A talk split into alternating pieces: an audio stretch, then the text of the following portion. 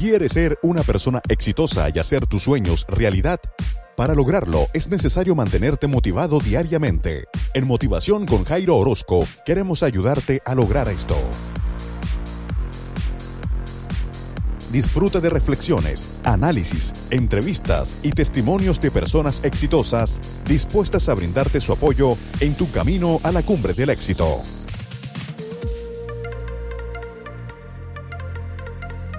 Con ustedes, su anfitrión, el escritor y conferencista motivacional Jairo Orozco.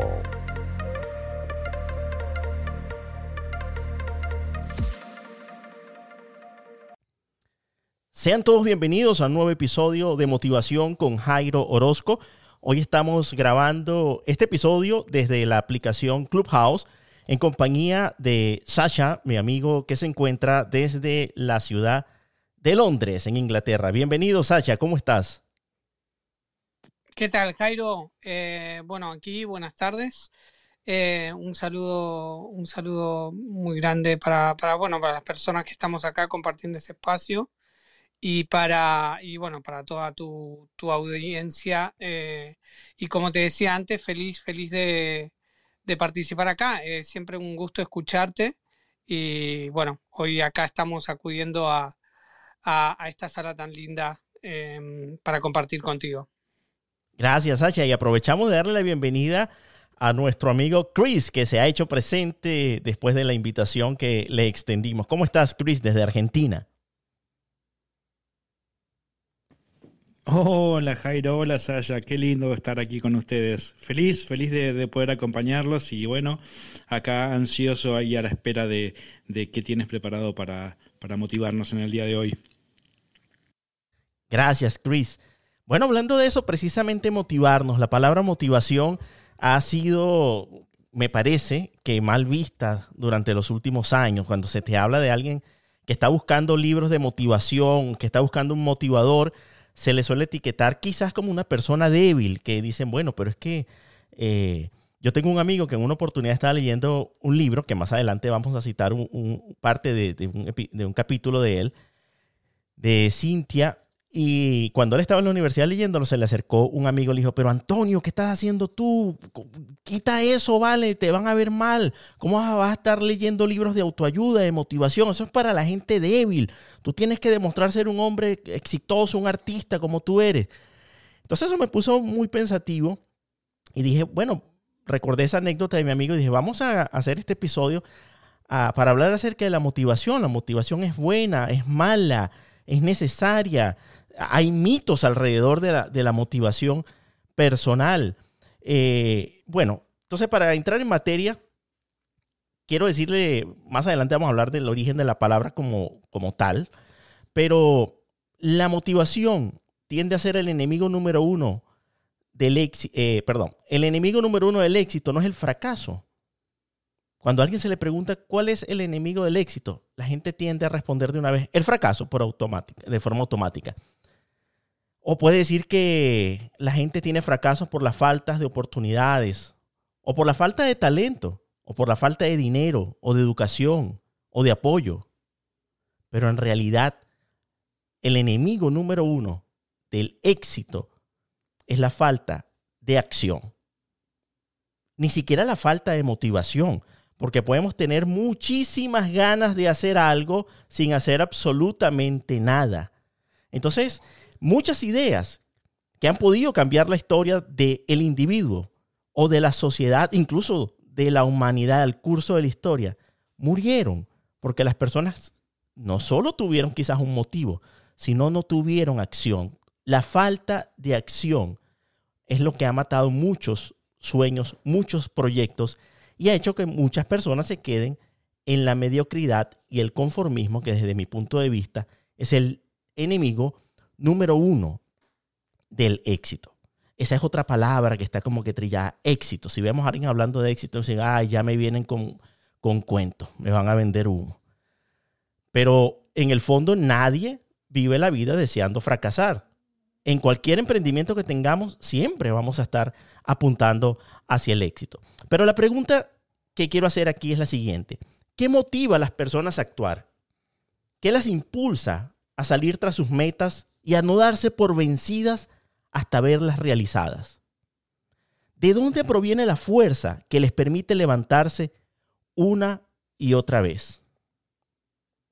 Por ejemplo, podemos hablar de Simón Bolívar, quien tuvo una motivación por libertar no solamente a Venezuela, sino a, muchos países de América Latina. Y no se dio por vencido hasta, hasta hacer realidad este sueño. Podemos citar a, Gandhi, quien se enfrentó al león inglés hasta lograr su cometido. ¿Qué, ¿Qué, motivó a estas personas a actuar? ¿Qué motivó a Juana de Arco a luchar hasta el final de sus días en su corta vida por, por, un ideal? ¿Qué, qué, lo ¿Qué, le impulsó a seguir tras sus metas? ¿Qué te impulsa a ti a seguir tras, tras tus metas? ¿De dónde nace esa motivación? ¿Viene de ti o viene del exterior? Necesitas que otras personas te motiven. Bueno, antes de encontrar la respuesta a estas interrogantes, considero que primero es necesario comprender qué significa la palabra motivación. La palabra motivación es una palabra compuesta. El vocablo viene del latín motivus o motus, que significa motivar y motivo. Así de fácil. Y, el sufijo sion, que es de acción y efecto de motivar. Motivus también se refiere a movimiento, es decir, aquello que nos impulsa a actuar. Ahora, está bien, no todos tenemos los mismos motivos que nos impulsan a actuar. Cada uno de nosotros tiene motivos diferentes, desde su punto de vista, desde sus sueños, desde sus perspectivas. Por esta razón, yo considero que la motivación proviene de nuestro interior, causada por aquella cosa que nos impulse, que nos motive. Por ejemplo, una buena madre eh, que desea alimentar a sus hijos y desea darle la mejor educación. Puede ser una madre casada, puede ser una madre soltera. Su motivo, su, su razón de levantarse todos los días a, a ir al trabajo, de hacer la ropa de sus hijos, de darle una alimentación balanceada. Lo que la mueve a ella es el amor por esos hijos. Y ella va a luchar contra viento y marea, a puños, a dientes, como sea, con cualquiera que se vaya a meter con sus hijos. Porque ese es el motivo de, de su razón de ser como madre. Y digo una buena madre porque también existen malas madres, ¿no? Y quizás para esa persona sus motivos sean egoístas egoísta, y al final terminan perdiendo a los hijos, por, sea porque se los quita el Estado o por cualquier otra razón. Solo para citar un ejemplo. Entonces, eh, lo que quiero decir con esto es que todos tenemos motivos distintos que puedan llevarnos a tomar acciones eh, distintas. Ahora, quizás la mayor fuerza que opera en el ser humano es el deseo de ver que sus sueños se hagan realidad. Cuando decimos que estamos motivados, nos referimos a que, a que tenemos la voluntad de hacer algo, que además estamos dispuestos a perseverar en el esfuerzo que esto implica durante el tiempo que sea necesario para conseguir ese objetivo esperado. Si queremos alcanzar los objetivos que nos hemos propuesto, debemos armarnos de un gran entusiasmo y una actitud mental positiva que nos permita sobrellevar los momentos difíciles. Quiero subrayar estas palabras, entusiasmo y actitud mental positiva. Y ahí es donde yo creo que muchas veces las personas satanizan la palabra motivación porque consideran que la motivación es simplemente entusiasmo. Y aunque el entusiasmo es necesario para mantenerla, son dos cosas muy distintas. El entusiasmo puede ser efímero. Puede, podemos estar en un momento de, euforia, de éxtasis, y eso se va rápidamente. Pero una madre que ama a sus hijos no va a perder la motivación de hacer lo mejor por ellos. Va, va más allá del entusiasmo. Es su motivación, es su razón de ser, su razón de vivir.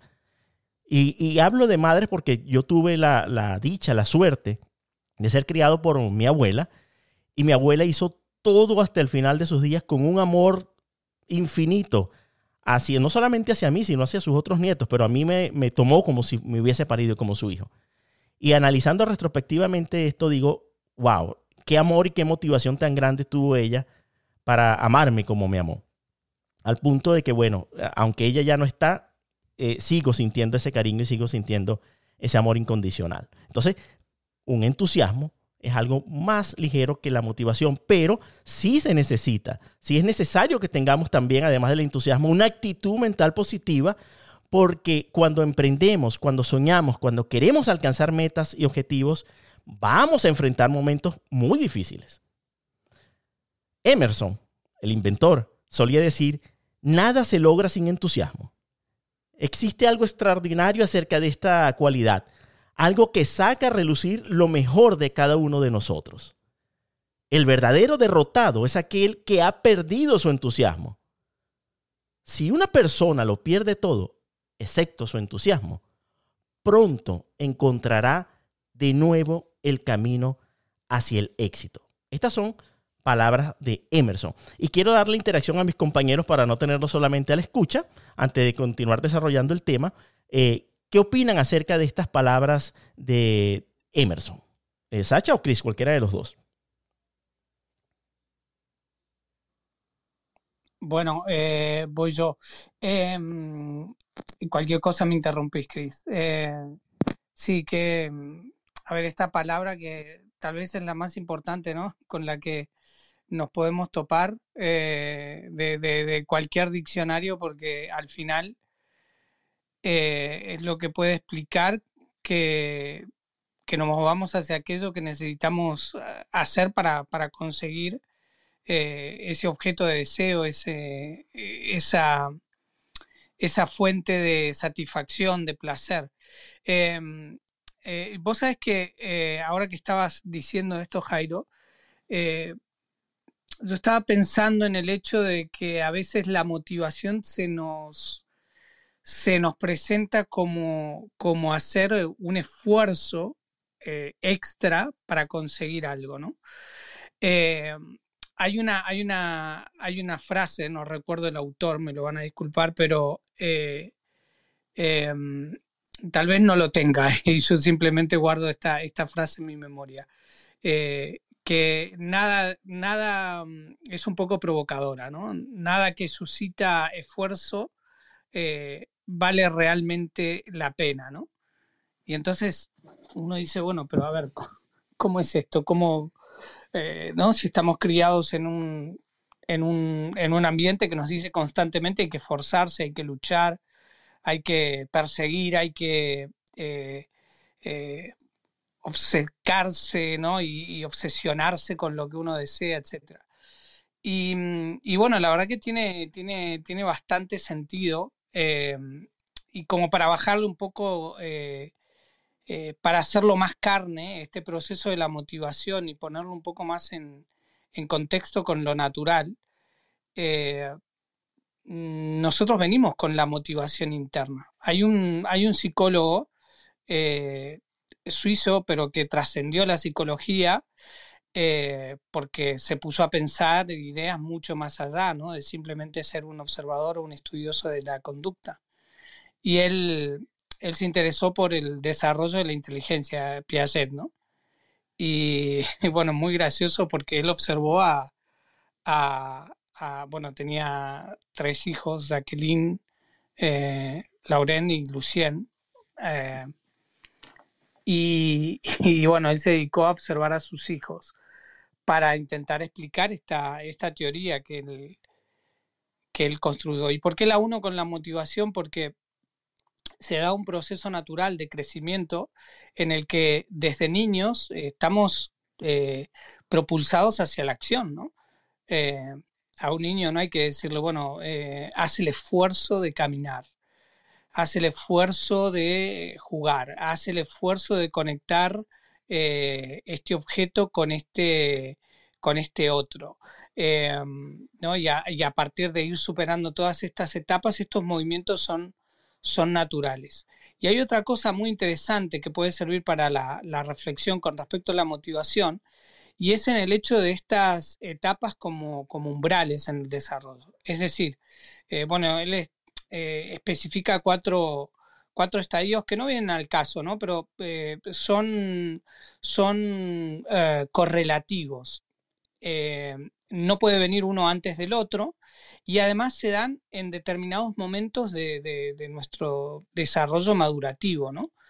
Y, y es increíble cómo solamente unos días antes, a lo mejor no somos capaces de desarrollar una tarea, y una vez superamos ese umbral, eh, es como que casi mágicamente eh, podemos, podemos pasar a, a, otra, eh, a otro nivel de conocimiento, ¿no? Como pasar pantallas que se dice ahora con esta, con esta, con esta tipología ¿no? de, términos de los videojuegos. Em, y, me parece muy interesante eh, a veces cuando nos tenemos este discurso que es muy negativo con nosotros mismos acerca de la motivación. Recuperar este aspecto de la naturalidad es un proceso natural, por un lado, em, y esto tenemos evidencia para, para, para, decirlo, y mm, por otro lado que hay una cuestión de umbral, ¿no? En el que determinados conocimientos o habilidades se se desarrolla. Me parece dos interesantes ideas para, para unir junto a la motivación. Pensaba, si me permiten, que, bueno, que yo creo que, el amor y el deseo creo que son las mayores fuerzas para, para la, motivación, ¿no? Eh, que es algo eh, realmente necesario y esencial para, para poder lograr los objetivos que uno se plantea en la vida. Y, me pregunto, o me preguntaba en realidad mientras charlábamos, este, bueno, ¿por qué es que la palabra motivación se ha visto estos últimos años eh, manchada, ¿no? Este, y como mal vista. ¿Qué piensas tú? ¿Por, qué crees tú personalmente, Chris, que eso sucede? Eh, realmente creo que eh, eh, hay mucha gente, o hubo estos últimos años muchísimas personas que se dedicaron a, la motivación. Eh, con el objetivo de, motivar, sino que con el objetivo de por ahí eh, llenarse los bolsillos, para decirlo, digamos, por ahí de una manera más eh, eh, eh, traída a la calle, ¿no? como solemos decir con Saya. Y, entonces han generado que se produzca, digamos, un rechazo hacia ese tipo de, o este tipo de, prácticas. Gracias, Chris. Bueno, vamos a. Tienes razón.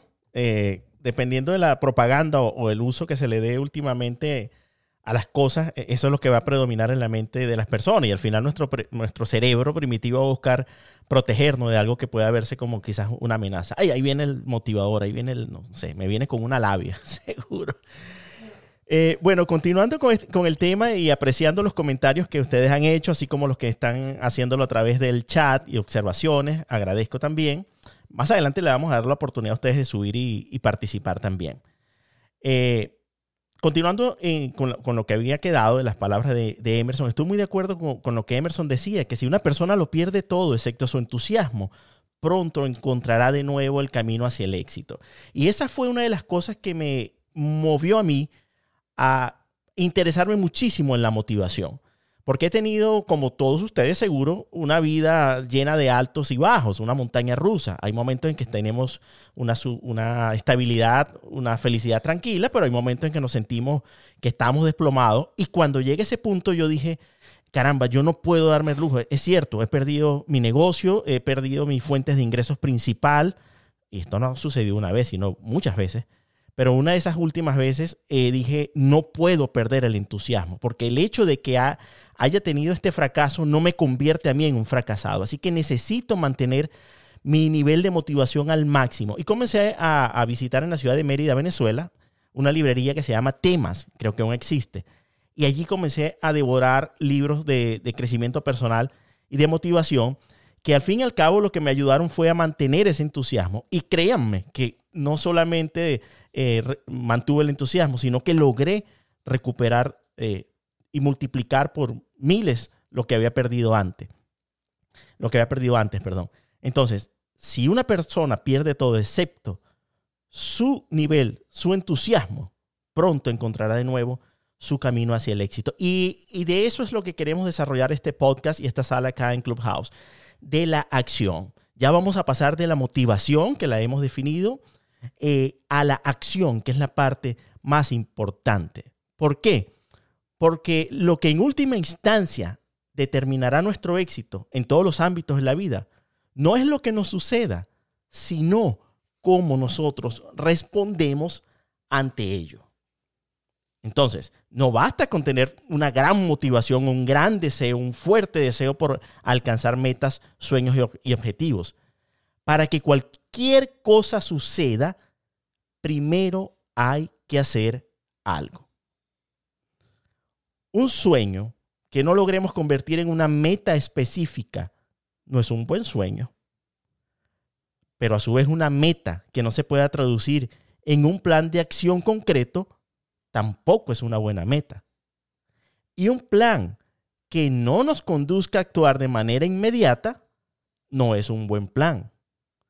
La clave es acción. Esa palabra que compone la palabra motivación. Acción. Y cada acción debería tener estipulada una fecha para su ejecución. Walt Disney solía decir, eh, todo comienza con un sueño. Suéñalo y podrás lograrlo. Pero Walt Disney no se quedó soñando.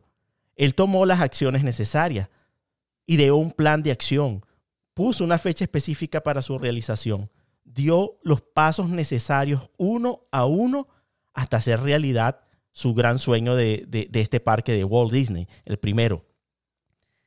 Se dice que él llevaba a los inversionistas a la, a la loma del terreno y les mostraba, mira, eh, aquella parte está el castillo, ahí están saliendo los fuegos artificiales. Era un terreno baldío, solamente estaba buscando inversionistas que le dieran el dinero para poder realizar esto.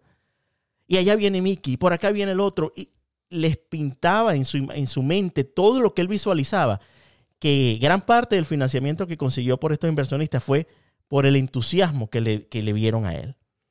Es cierto, él, tuvo ese gran sueño, pero también tuvo entusiasmo, que es lo que estamos hablando acá, pero lo más importante fue que tomó las acciones necesarias para que esto se hiciera realidad. Fue tanto así que cuando eh, eh, Walt Disney murió antes de que se inaugurara este parque, a uno de sus hermanos, un reportero, le dice cómo se siente que su hermano no haya, no haya visto, hecho realidad este parque que tanto soñó. Le dijo, no, joven, usted está equivocado. Mi hermano sí lo vio. Lo vio tan claramente en su mente e hizo todo lo necesario para que hoy usted y yo y nuestros hijos comiencen a disfrutar de él. Entonces, la clave está en que nosotros tomemos acción. Yo quiero invitarte a ti a que te conviertas en una persona de acción. Y no te estoy hablando desde un libro, desde que me lo contaron, me lo dijeron siempre me gusta hablar con propiedad. Y estoy seguro de que ya tú lo has hecho, no es necesario que yo te lo diga. Estoy seguro de que los éxitos que has conseguido, los objetivos que has logrado, han sido porque has tomado las acciones que te han conducido a ese éxito.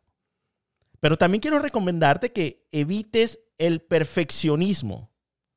Evitar también dejar las cosas para mañana o para los sábados o el domingo o un día de estos. Lo que puedes hacer hoy, hazlo hoy, hazlo ya. Otra cosa que hay que evitar es el exceso de analizar las cosas, porque hay una frase que dice que el, exceso de análisis produce parálisis. Créeme que es mejor hacer algo, aunque no nos salga bien al principio, aunque nos echemos más de un tropezón, que no hacer nada. Cito otro de los grandes, Thomas Alva Edison. ¿Cuántos cuántas veces, cuántos fracasos cuántos intentos tuvo antes de conseguir el éxito del bombillo eléctrico. Fueron muchos. Unos hablan de mil, otros hablan de diez mil.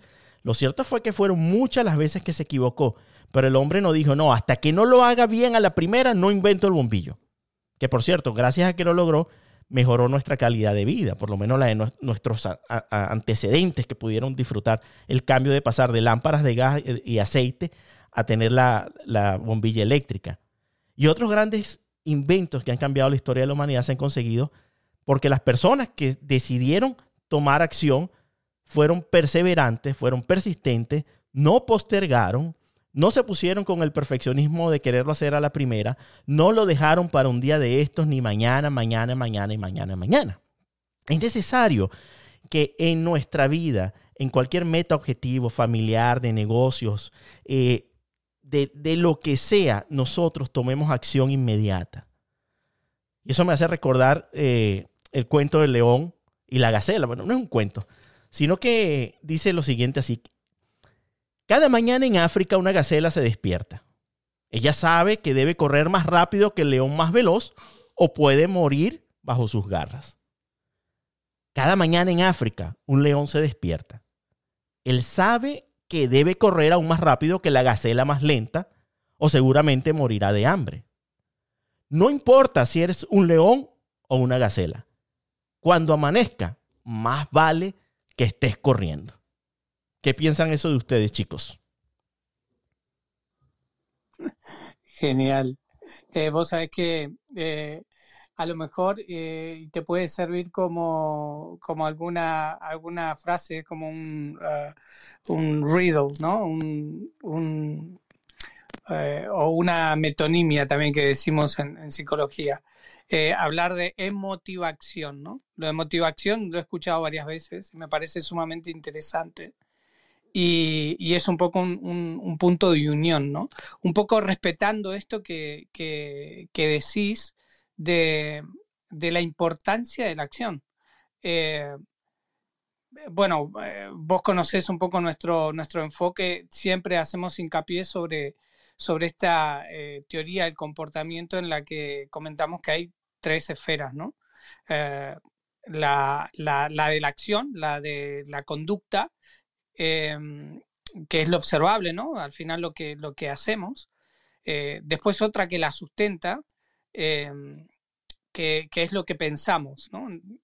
Eh, si no está en nuestro campo de pensamiento, probablemente no, no, no sea consciente o inconsciente, no lo podemos llevar a cabo, ¿no? Pero es que hay otro, otro fundamento que, que es basal y tiene que ver con la, con la emoción. Eh, porque fíjate cómo conecta ¿no? la motivación con la acción y este, esta cuestión de, que, mencionábamos antes del esfuerzo. ¿no? Cuando hay algo que nos está costando mucho, es justamente porque no podemos conectarlo con esa, con esa fuente, con ese maná eh, emocional donde digamos que, la cosa fluye. ¿no? Y, mm, me parece súper importante eh, reconocer ese, esa línea, ¿no? Que va desde la emoción, pasando por nuestras capacidades cognitivas y va directamente a la acción. De hecho, cuando hay una palabra que a mí me gusta mucho, que es la vocación, em, y como decía un profesor mío, em, eh, la vocación es eh, transformar nuestro, nuestra pasión en nuestro trabajo, ¿no? o nuestra actividad. Y, es muy cierto, y fíjate, es otro ejemplo de cómo conecta eh, esta parte emocional al final con, con, con, lo que hacemos. Y, además nos provoca tanta... Ah, es casi hipnótico, ¿no? Ver una persona que desempeña una actividad en la que tiene ese nivel de entusiasmo que mencionabas vos, Jairo, alto, ¿no? Donde está fluyendo en esa actividad da igual lo que se haga. A veces voy eh, y, en la cola de un supermercado, ¿no? Alguien me atiende y cuando lo hace con una sonrisa eh, y, un verdadero interés, ¿no? En, ayudar, eh, bueno, puede ser que varíe ese lugar donde esa persona está brindando ayuda, pero lo importante es que lo haga con esa, con esa pasión, con esa dedicación, con ese fluir. Y me parece muy interesante también limitar Em, este machaque constante que nos hacemos, que nos lleva eh, eh, a la frustración cuando queremos imponernos una acción em, sin tener en cuenta lo que va detrás, ¿no? En este, como este tren, ¿no? Que va enganchado. Bueno, queremos solamente centrarnos en la acción, cambiar nuestro, nuestra vida, eh, lograr el éxito, pero sin hacer todo este cuestionamiento que por eso me, resulta tan importante eh, y necesario eh, los espacios de, reflexión, de cuestionamiento, de motivación para encontrar esa fuente que nos conecta con ese, con ese fluir eh, que permite la conexión entre emoción, cognición y acción. fantástico, ¿no? Gracias, Sasha. Chris, ¿quieres comentar algo?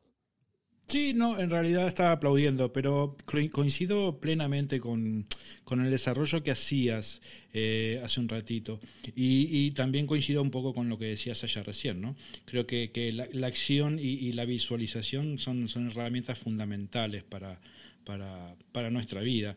Y mm, eh, ¿qué, creen que, es lo que nos hace difícil eh, transformar, digamos, esa acción? Eh, para materializarla en, acción. No sé si, si, si, entienden la pregunta. Sí, yo creo que es el compromiso. El compromiso, el fuerte, el fuerte deseo de, de querer lograr algo. Si no hay un compromiso, si no hay un fuerte deseo, nada nos va a mover a hacerlo. Chris, ¿quieres decir independientemente, Independientemente de, de si esa acción después se transforma en, un fracaso o no, ¿no? Por supuesto. Pero yo pensaba eh, en realidad en, la planificación, en, obtener eh, una planificación de lo que nosotros queremos para, para nuestros objetivos, para nuestra vida, ¿no? Y, a través de esa planificación creo que podríamos materializarlo. Ah, claro, ya te entiendo. Sí, perfectamente. Eh, y de eso vamos a hablar más, más adelante, en breve por, ahora, mm, porque lo tengo aquí definido en cinco puntos en que se está desarrollando este podcast y esta sala incluidos. ¿no? El primer punto es que para que cualquier cosa suceda, primero hay que hacer algo, ¿no? Y, en este caso es moverse, despegar el trasero de la silla, del asiento, o como lo hablamos acá con la ilustración del África. Sea usted gacela o sea león, cuando amanezca, más vale que estés corriendo. Pero sí, efectivamente, se, requiere de una parte de organización. No es ejecutar acciones por ejecutarlas hacia la ligera. Efectivamente, como dices tú, Chris, hay que planificar, hay que tener metas y objetivos claros y de eso sí vamos a seguirlo desarrollando acá ahora, ¿no? Em, con relación a, lo que te había dicho, Chris, en respuesta, eh, quizás porque estaba preparado para el siguiente punto, el punto número dos, que es el, compromiso. Eh, una persona comprometida logra más resultados que 100 personas interesadas. El compromiso de la persona de éxito es el resultado del carácter con que percibe las metas que se ha propuesto. El compromiso hacia sus metas e ideales es lo que la diferencia de los que quieren hacer a los que hacen. Fíjate, una gran diferencia. Hay mucha gente que quiere, yo quisiera un día de esto, pero esas personas que, desean, que quieren, no tienen compromiso hacia sus metas. Eso diferencia a aquellas que sí tienen éxito y lo hacen, el compromiso.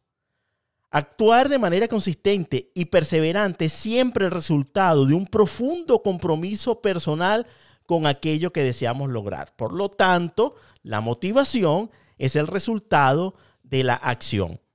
Fíjate que podemos pensar que es al revés, que la acción viene como resultado de la motivación, pero es, recíproco, sí. Si nosotros nos motivamos, vamos y actuamos, pero cuando ejecutamos, cuando tenemos acción y esa acción produce los resultados deseados, se retribuye nuevamente en una motivación. Vemos aquel jugador de, pelota, de béisbol, que practica eh, durante muchas horas para llegar a las grandes ligas y sueña con, esa ilusión de algún día meter un home run en, en, uno de los juegos más famosos que puede existir. Pero el día en que lo logra, el día que lanza ese home run, todo ese esfuerzo, toda esa acción que está produciendo se retribuye en una motivación para él y también para otros. Cuando te comprometes a hacer algo, no desistas hasta haber logrado tu propósito.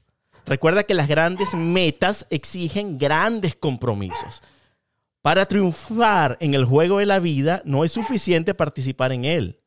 Tienes que estar realmente comprometido con tu misión, tus metas y decisiones. La vida solo da grandes recompensas a cambio de grandes compromisos. Perdón, que tengo aquí el perrito ladrando. Estaba alguien en la puerta. Eh, la vida solo da grandes recompensas a cambio de grandes compromisos. Y en esta parte quiero compartir con ustedes una historia que antes lo he hecho en Clubhouse, pero no lo he hecho en el podcast, que es la historia de Lexon Kajira. Esta historia eh, va a tardar eh, el audio alrededor de 10 minutos. Está en la voz de mi querido pero ya difunto amigo, el doctor Joaquín de Posada. Y es la historia de un africano que nos ilustra en carne viva lo que es tener un compromiso absoluto por tener el éxito, donde no hay marcha atrás y donde el resultado termina siendo extraordinario. Por favor, presten atención a la historia de Lexon Kajira. Poseía comida para cinco días, una Biblia y el libro The Pilgrim's Progress, el avance del peregrino, sus dos tesoros, una pequeña hacha y una manta. Con esto, Lexon Kajira ansiosamente se embarcó en el viaje de su vida. Caminaría desde, su pueblo tribal en Nyasaland al norte cruzando la selva del África Oriental hasta el Nilo, donde se embarcaría hacia América para conseguir una educación universitaria.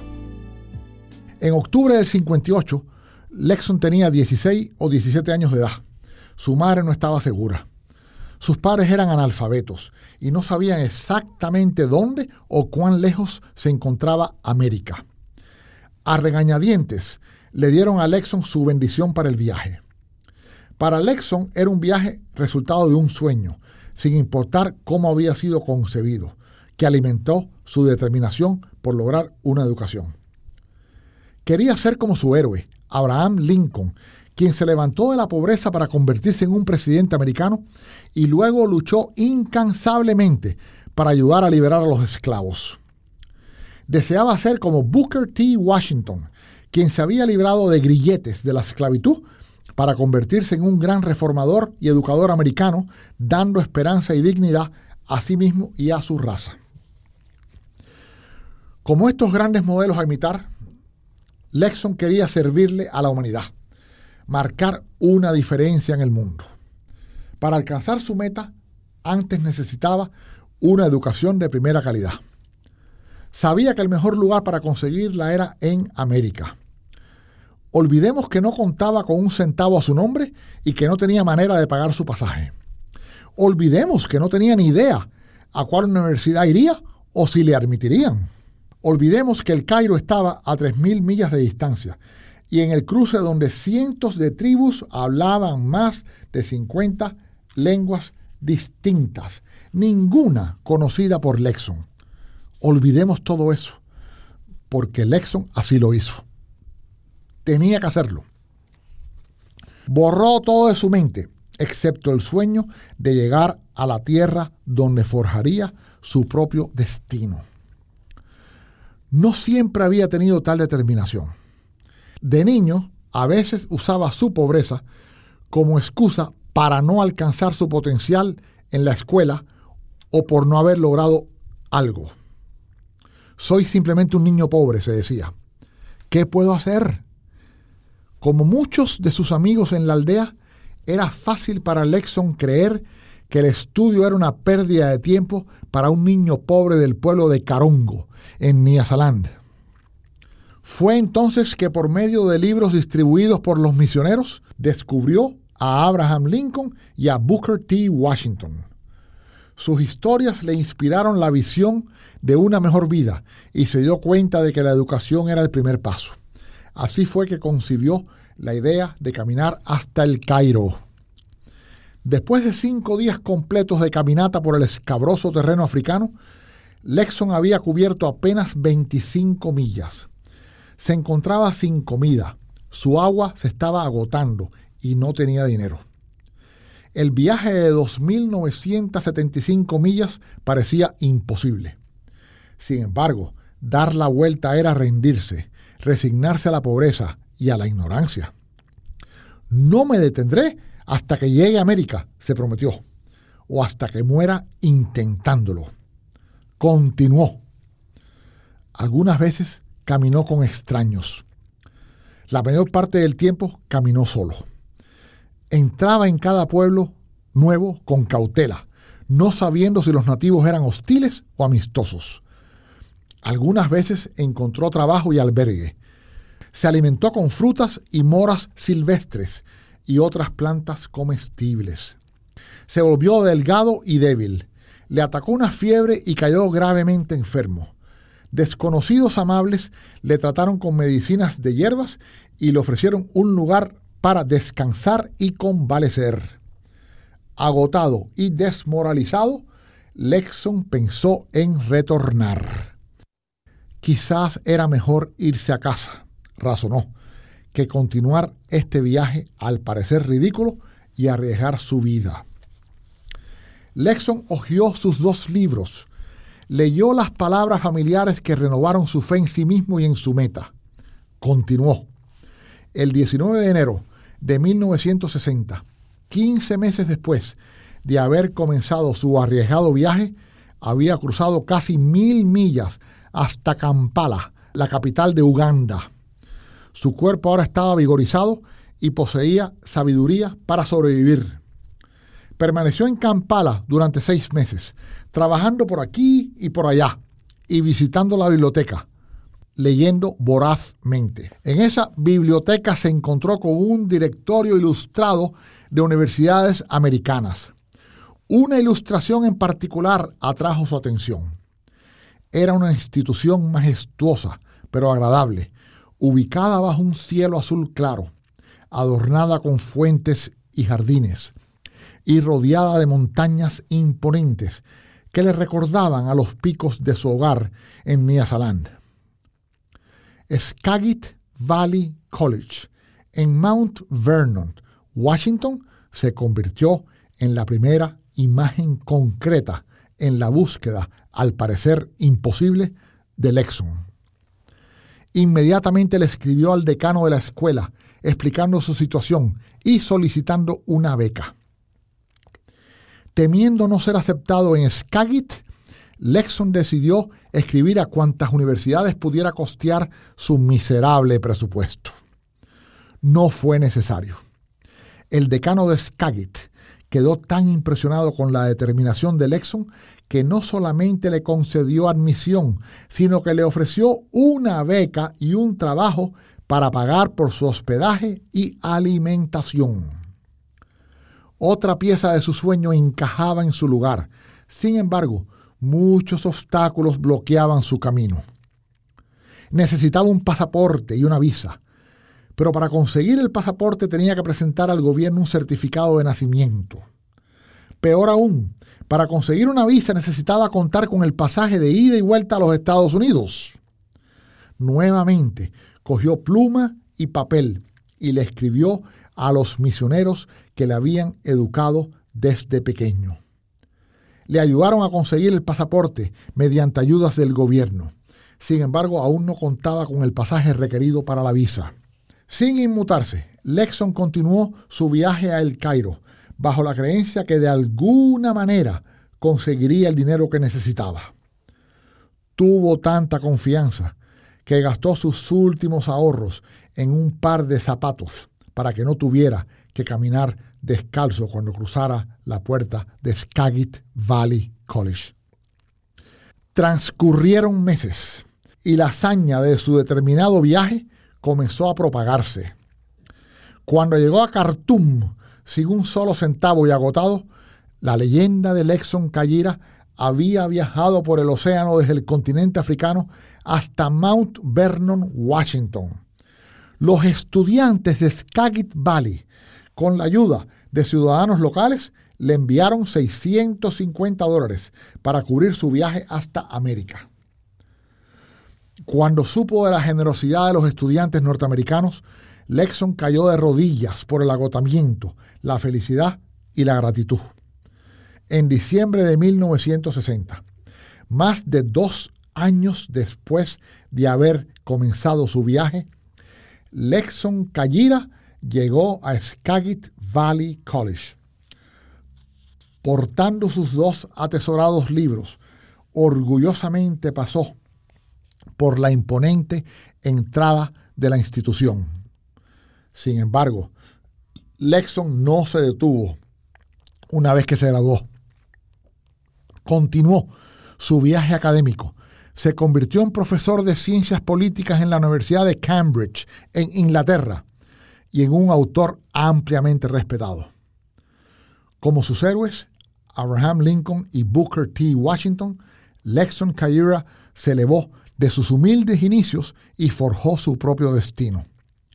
Ha marcado una diferencia en el mundo y se convirtió en resplandeciente faro cuya luz permanece como guía para que otros lo sigan. Aprendí que no era, como la mayoría de los africanos creen, la víctima de mis circunstancias, sino amo de las mismas. Lexon Callira. Debo confesar que a veces he pensado que existen personas nacidas bajo circunstancias adversas, con todo en su contra y sin haber escogido dónde nacer ni quiénes son sus padres. He sentido lástima por la gente nacida bajo tales condiciones. Cuando viajé a Haití, la pobreza me miró directamente a los ojos, como en muchos lugares de América del Sur. De hecho, en la mayoría de los países, si no en todos, existe la extrema pobreza. Algunos países, desafortunadamente, la padecen más que otros. Lexon Callira me comprobó a mí que sin importar las condiciones bajo las cuales nace uno, si realmente se quiere cambiar esas condiciones, si realmente queremos hacerlo y tenemos la voluntad de hacer lo que sea necesario, no hay límites para el ser humano. Nada, pero nada es más poderoso que la determinación humana. Bueno, muchas lecciones pienso que se sacan de esta historia de Lexon Callira. Espero que a ustedes les agrade tanto conocerla como me encantó a mí. Y esta historia refuerza lo que dije antes, que cuando te comprometas a hacer algo, no desistas hasta haber logrado tu propósito. Recuerda que las grandes metas exigen grandes compromisos. Me gustaría escuchar los comentarios de Sacha y Chris después de escuchar esta historia. Bueno, fantástica, ¿no? Eh, eh, además lo, lo, cuenta con, ¿no? Te, va poniendo ahí en, eh, como si estuvieras caminando al lado, ¿no? Y imaginando toda la situación. La verdad que es genial y, y, bueno, te agradezco por, por, ponernos en contacto también con este autor, ¿no? A través de, de este audio. Em, Sí, bueno, muchas, muchas cosas, como vos decías, se pueden sacar de aquí. Em, y al final, la, la, moraleja que él señala al final, me parece que es lo más potente. Y, mm, y, sí, eh, lo señalabas vos con el entusiasmo. Donde hay entusiasmo, eh, mm, el límite se, se, se, borra, se, difun, se difumina, ¿no? las fronteras se eh, dejan de existir y, los obstáculos se vuelven, se vuelven diminutos, ¿no? Eh, un poco relacionándolo con, lo que decía Chris antes, que me parece eh, sumamente importante para conectar esto de la motivación y llevarlo a nuestro propio terreno, porque eso se trata, ¿no? ver cómo nosotros podemos automotivarnos y, desarrollar esta capacidad eh, me parece que es muy importante ponerla, ponerla en conversación con el deseo. Eh, entonces, todo aquello que hagamos y, se nutre de ese deseo, que muchas veces es inconsciente y no sabemos muy bien por qué lo tenemos. Eh, ahí vamos a tener una, fuerza inagotable para dirigirnos en la, en la dirección, en la dirección que queremos pero también es, importante señalar las condiciones que se, se dan a nuestro alrededor. Eh, y también cómo nos olvidamos de ese papel activo que tenemos en la modificación. ¿no? Es muy bueno el ejemplo, eh, Jairo, porque cuando hay esa determinación, parece que es como que generamos una fuerza incluso externa, eh, donde esas limitaciones que creíamos que antes estaban, bueno, empiezan a jugar incluso a nuestro favor, ¿no? Y aquello que pensábamos que era nuestra, nuestra debilidad o nuestra condena, eh, al revés, ¿no? Puede ser eh, incluso como un propulsor.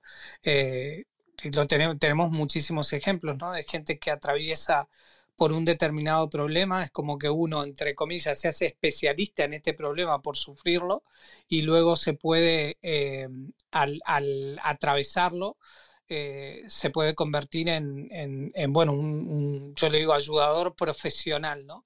Eh, eh, en, la tarea de ayudar a otros a, visualizar este cambio que se puede hacer a través de la, de la motivación, ¿no? Este cambio de vida. Totalmente, el deseo. Es esa fuerza, esa fuerza que, que, nace de nosotros. Y por eso digo que la motivación tiene que venir de nosotros, porque nadie te va a impulsar a ti. Eh, cuando decimos no, el, motivador, bueno, realmente el, motivador no motiva, el motivador quizás te ayuda a ti a, a, descubrir ese deseo que está dentro de ti y eres tú quien se encarga de, de hacer todo el resto del trabajo, ¿no? Para despertar la motivación. Y Chris estaba comentando que ya llegamos a esta, vamos a llegar a esta parte, de que muchas veces no conseguimos las cosas, no conseguimos las metas y objetivos porque no planificamos. ¿Qué, podrías eh, comentarnos tú al respecto, Chris? Por ejemplo, cuando te has propuesto metas, ¿las has conseguido así al azar o has ejecutado algún tipo de, plan de acción? ¿Has, tenido como que una visión clara o, medio borrosa? Eh, coméntanos tu experiencia particular. Eh, mira, en realidad como todos, eh, he aprendido a los golpes y me he dado cuenta de que eh, cuando más éxitos he obtenido fue cuando pude planificar y ejecutar ese plan. Este, fue en ese momento donde, digamos, a través de la práctica, ¿no? pude descubrir de que esa era la metodología eh, más adecuada, o por lo menos la que yo descubrí por la práctica, este, para lograr los objetivos. Eso no significa de que, no, eh, de que me haya ido bien eh, siempre que planifiqué. La realidad es que no es así. Pero bueno, ahí entran un montón de otras otros factores también. Este, pero quería comentar un poquito también con respecto a lo que eh, a, la historia de Lexon Kajira, ¿no? Este, es hermosa esa historia. Yo eh, no la conocía, la conocí contigo eh, en una de tus salas y la verdad que es que es fantástica y me encanta porque también creo que eh, si, no nos si no nos comprometemos eh, con un objetivo o un proyecto, no vamos a poder materializarlo nunca. Y mm, eh, si no contamos con ese compromiso, no vamos a poder vencer los altibajos y las fragilidades que nos vamos a encontrar en el camino, que sin ninguna duda siempre se nos van a presentar. Este, y siempre digo, es una frase que utilizo desde muy chico, porque es la saqué una película que me quedó grabada de cuando era chico y, la frase es eh, retroceder, nunca rendirse jamás, ¿no? Eh, utilizo siempre esa frase como, como frase de cabecera cuando me fijo un objetivo y, porque creo que habla del compromiso que uno debe tener hacia los proyectos eh, que uno realmente desea materializar. Porque sin dudas siempre nos vamos a encontrar con dudas, con miedos y, y eso va hacer que surjan en nosotros un montón de fragilidades, pero el objetivo es lo que no debemos perder nunca y ese objetivo creo que lo obtenemos con el compromiso que, uno se fija a la hora de, lograr un objetivo. Gracias, Chris. E, exactamente. Entonces, bueno, haciendo un refrescamiento de, de, la sala a las personas que han llegado después, estamos hablando acerca de lo que es la motivación. Hemos definido la que es una palabra compuesta entre motivo y acción, una fuerza que nos impulsa a, hacer algo, pero algo con mucha pasión, con mucho deseo. Eh, entre el primer punto, pues hemos mencionado que para que las cosas sucedan, primero hay que hacer algo. No podemos quedarnos solamente con un fuerte deseo, necesitamos tomar acción. Las acciones son las que producen resultados. El segundo punto que hemos tratado es que una persona comprometida logra más resultado incluso que 100 personas interesadas. Y hemos escuchado el audio de, o la historia de Lexon Kajira, quien pues es un vivo ejemplo de lo que es el, compromiso, de lo que es fijarse metas, lo que tener una visualización, el, como acaba de decir Chris, el decir, bueno, fracasar no es una opción, o sea, para echar para atrás, pero ni para coger impulso. Y fíjate que en una etapa durante la historia que narró Joaquín de Posada, él pensó eh, dejar todo atrás, pues a regresarse y darse por vencido. Pero no, consiguió la motivación necesaria para seguir adelante y, tener un éxito rotundo. O sea, si, como dice él, si este señor viniendo del África con una lengua nativa, pasando por distintos tribus que hablaban un idioma totalmente distinto, caminar millas, eh, sufrir enfermedad, escasez y haber pasado, o sea, o lo que parecía un sueño quizás imposible y haberlo logrado, nos dice a nosotros, caramba, las cosas sí se pueden lograr. Es más, a veces es necesario hacernos los oídos sordos y no escuchar cuando, cuando alguien nos dice, porque esos son los que abundan y sobran, no, tú no puedes lograrlo, tú no estás en la capacidad, tú, tú no, eso, eso no es para ti. Olvídate de ese sueño. A veces es mejor ser sordos.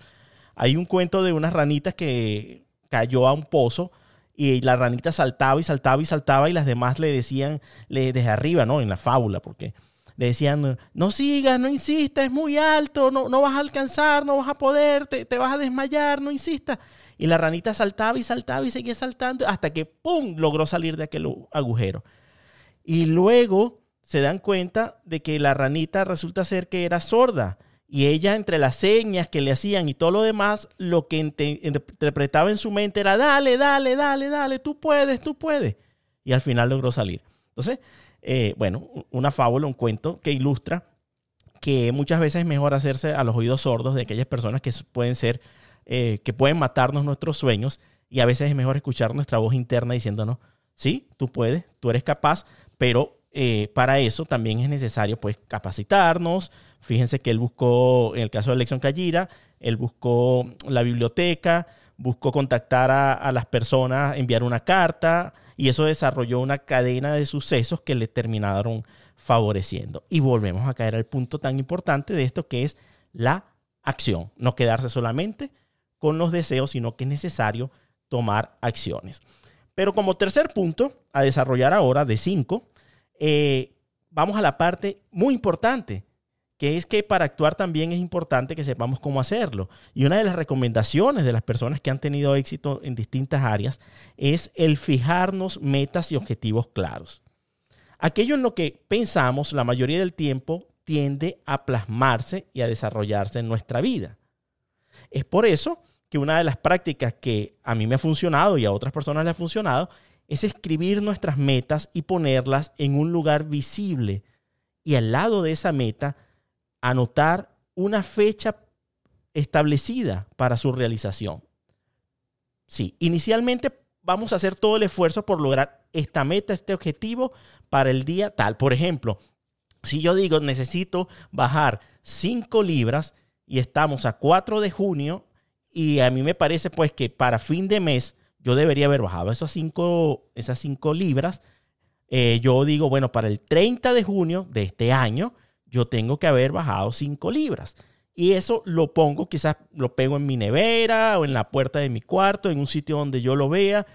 Y al lado de esto digo, ¿qué debo hacer para bajar estas 5 libras? A levantarme temprano eh, y salir a montar bicicleta y durante una hora. Ok. ¿Qué días? A lo mejor no todos los días. Vamos a decir que lo hago tres o cuatro días a la semana. ¿Qué días específicamente lo voy a hacer y en qué hora voy a salir y a qué hora voy a estar regresando a casa? Eh, si otra de las metas y objetivos es, mm, eh, bueno, otra parte de ese plan de acción es decir, bueno, reducir la ingesta de carbohidratos. Entonces, reemplazar el arroz por quinoa, eh, no, no comer harina de, maíz, harina de trigo, consumir más agua, etc. es solamente para citar un ejemplo de que debemos tener metas específicas y objetivos claros con fechas para su realización. Porque si lo dejamos como una idea vaga, como un fuerte deseo, una fuerte motivación, y no sabemos precisamente cómo es que vamos a actuar, entonces no vamos a producir los resultados necesarios. No sé qué piensan ustedes de esto hasta ahora, si alguna vez han hecho algo así, Chris y Sasha. Sí, eh, eh, pensaba mientras decías esto recién, eh, es súper importante tener esos objetivos bien claros y, ir por ellos, ¿no? Pero también, ¿sabes que a mí me ha dado mucho resultado? Es que esos objetivos muchas veces no sean em, tan grandes, sino que dentro de ese objetivo global que uno se plantea, eh, lograr como micro objetivos en el que uno día a día pueda ver eh, pequeños resultados de esos objetivos. Eh, como eh, no sé cómo explicarlo, pero quizás como dividir ese gran objetivo en pequeñas etapas y esas etapas que se puedan ver eh, más a, corto plazo, como para que uno retroalimente eh, esa, esa, necesidad que uno tiene de, de lograr objetivos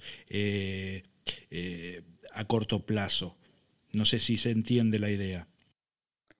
si me permitís, porque, sí, perdón, Jairo, me, me, me, hacías pensar en la, en la frase para, bueno, contemporáneamente a los, a los grandes pensadores clásicos eh, griegos, eh, se le atribuye ¿no? a Lao Tse eh, la frase de un viaje de mil leguas empieza con el primer paso, ¿no? y es algo que nosotros eh, eh, conversamos eh, cada tanto ¿no? acerca de los micro hábitos, es decir, la importancia de, del encontrarse caminando.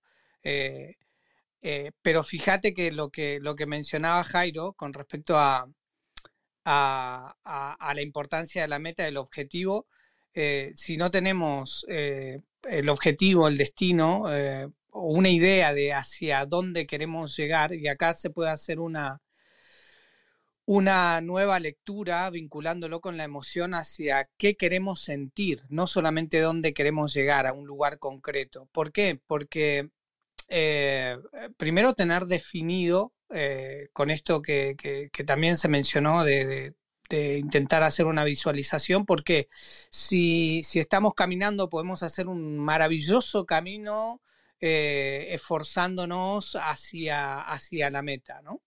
Pero si no tenemos claro dónde está, eh, por eso la planificación, ¿no? Intentar definir, bueno, ah, para tener la brújula en todo momento y no estar caminando haciendo muchísimo esfuerzo, ¿no? Muchos pasos, pero a lo mejor en la dirección incluso contraria a la que queríamos llegar, ¿no? Eh, yo suelo utilizar el símil de, la navegación, ¿no? en el que, en el que eh, tenemos, vamos con las velas eh, desplegadas, pero, pero sin timón. Entonces no podemos reconducir, no podemos reorientar.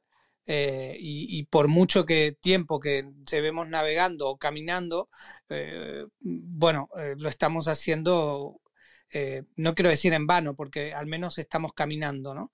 Pero, o navegando, pero, pero claro, si lo queremos hacer en dirección a nuestras metas y nuestros objetivos, eh, es importantísimo este punto que mencionaba Jairo. Gracias, Sasha. Bueno, estoy haciéndole, ya abrí la opción de levantar las manos, le estoy extendiendo la invitación porque ya estamos en, la, en los dos últimos puntos a tratar y me gustaría que las personas que están interesadas, algunas han estado escribiendo en el chat, y quizás pues quieran venir a, platicar con nosotros y, hacer llegar su punto de vista, su opinión. Mientras tanto, voy a leer eh, algunos de los comentarios. Juanpa, que ha estado bastante activo. El, más reciente comentario dice Juanpa aquí que debemos trazarnos metas realizables y entre paréntesis pone no idónicas, con fecha y se logra, en que se va a lograr el objetivo. Y es importante esta aclaración que hace Juanpa, porque yo no puedo trazarme la meta y el sueño con la mayor motivación y el mejor plan de acción para ir a la luna en bicicleta, porque eso no es posible, definitivamente no es posible. Eh, entonces tenemos que eh, ser realistas, entre comillas, ¿no? Porque esa realidad también muchas veces la, definen otras personas que nos dicen, no, vale, abre los ojos, sé realista. Eso no lo vas a lograr. Entonces hay que tener mucho cuidado con, esa parte también. Eh, por ejemplo, eh, voy a volver a citar lo de Lexon Callira, cualquier persona que él le hubiese dicho que era lo que quería lograr en este momento, él en ese momento le iba a decir definitivamente que desistiera. Y si le hubiese hecho caso a eso, dice, bueno, esto es algo idónico, en realidad no se puede llegar a pie allá y, nada, y me regreso a mi casa. Pero es, importante eso, pues también no, trazarnos algo que sabemos por sentido común que es imposible. No por lo que definan otros. Bueno, continuamos con el siguiente punto que es, mm, bueno, ya lo dijimos, necesitamos tener metas y objetivos claros. Es cierto, lo dije ahora, que todo comienza con, con un sueño, pero la acción es la que produce resultados. Entonces, hay diversos, eh, quizás en, Internet puedan encontrar maneras de realizar un plan de acción, de hacerle seguimiento. A mí lo más vago y funcional que he tenido es tomar una libreta y escribir, bueno, lo, lo, lo que voy a hacer, con la fecha que lo voy a hacer, cómo lo voy a ejecutar e ir evaluando. Eh, inclusive tengo un calendario frente a mí en la pared donde tengo el compromiso y voy llevando anotaciones. Eso permite que uno tenga una visión más clara, porque recordemos que metas borrosas mm, producen los resultados también borrosos, ¿no? Inclusive un esfuerzo mediocre eh, no produce resultados mediocres, es que no produce ningún resultado. Se necesita hacer un esfuerzo extraordinario para conseguir las cosas. Y fíjense cómo hemos ido desarrollando acá el tema. Pasamos de motivación y nos estamos centrando más que todo en la acción, en que si tenemos ganas y deseos de hacer algo, podemos hacerlo, pero ¿de qué manera? Bueno, uno de esos puntos tan importantes es establecer metas y objetivos bien claros y bien definidos. Ahora bien, el cuarto punto, y muy importante, que quiero tratar acá en este podcast y esta sala de Clubhouse, es la disciplina la disciplina. Algunos diccionarios lo definen como el hábito que desarrolla el autocontrol, el carácter, el orden y la eficiencia. Entonces se podría decir en base a esto que la disciplina te mantiene enfocado en lo que deseas alcanzar. Pero más allá de la disciplina viene la autodisciplina que es el autodominio, la autorresponsabilidad y la autodirección. O sea, tú puedes tener disciplina en un trabajo porque tienes un, supervisor que está, eh, está vigilando de que tú realices las tareas como se indican en el momento y siguiendo el manual y las normativas necesarias. Entonces, tú sigues esa disciplina.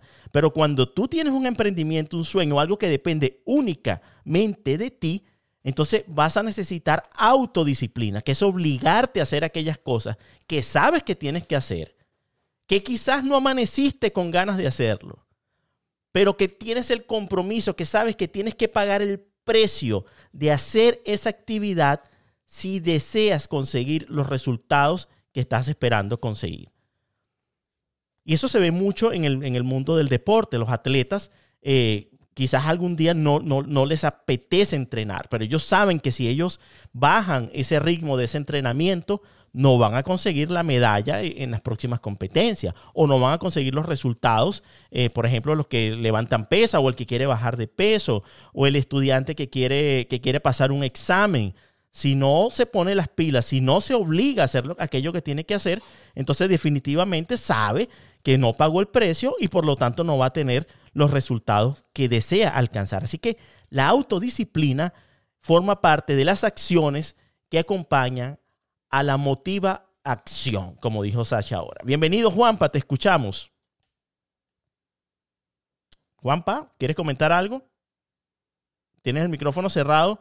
Si quieres, eh, si no te abre el micrófono, acá en la aplicación de Clubhouse, sal de la sala y vuelve a entrar porque es lo que he escuchado que funciona. Ahí está. Me, escuchen. Sí, Juan, adelante, bienvenido.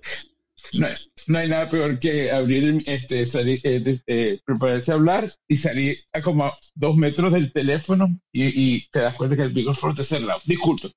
Este, no, este, me parece muy, muy importante este, lo que estás hablando, este, Jairo, me parece interesante.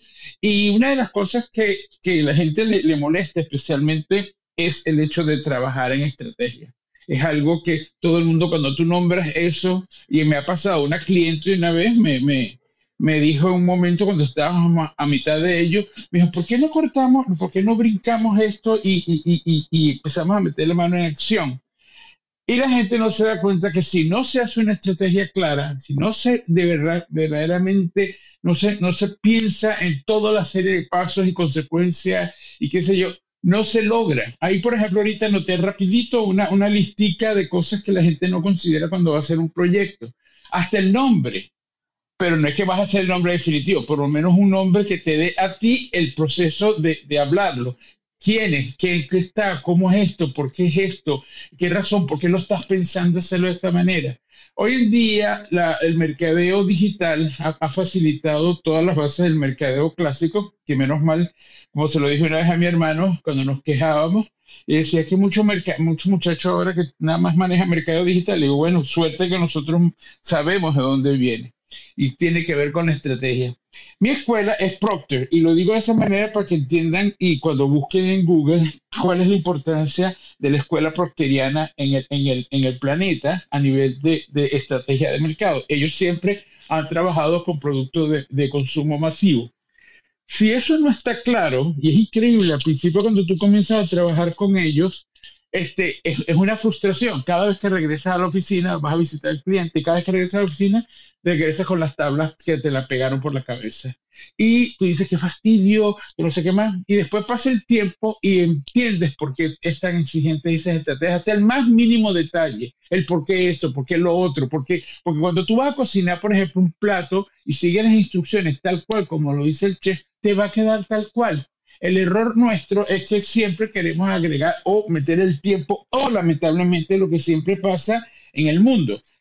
Está comprobado que el 85% de la gente que compra un nuevo producto no lee las instrucciones.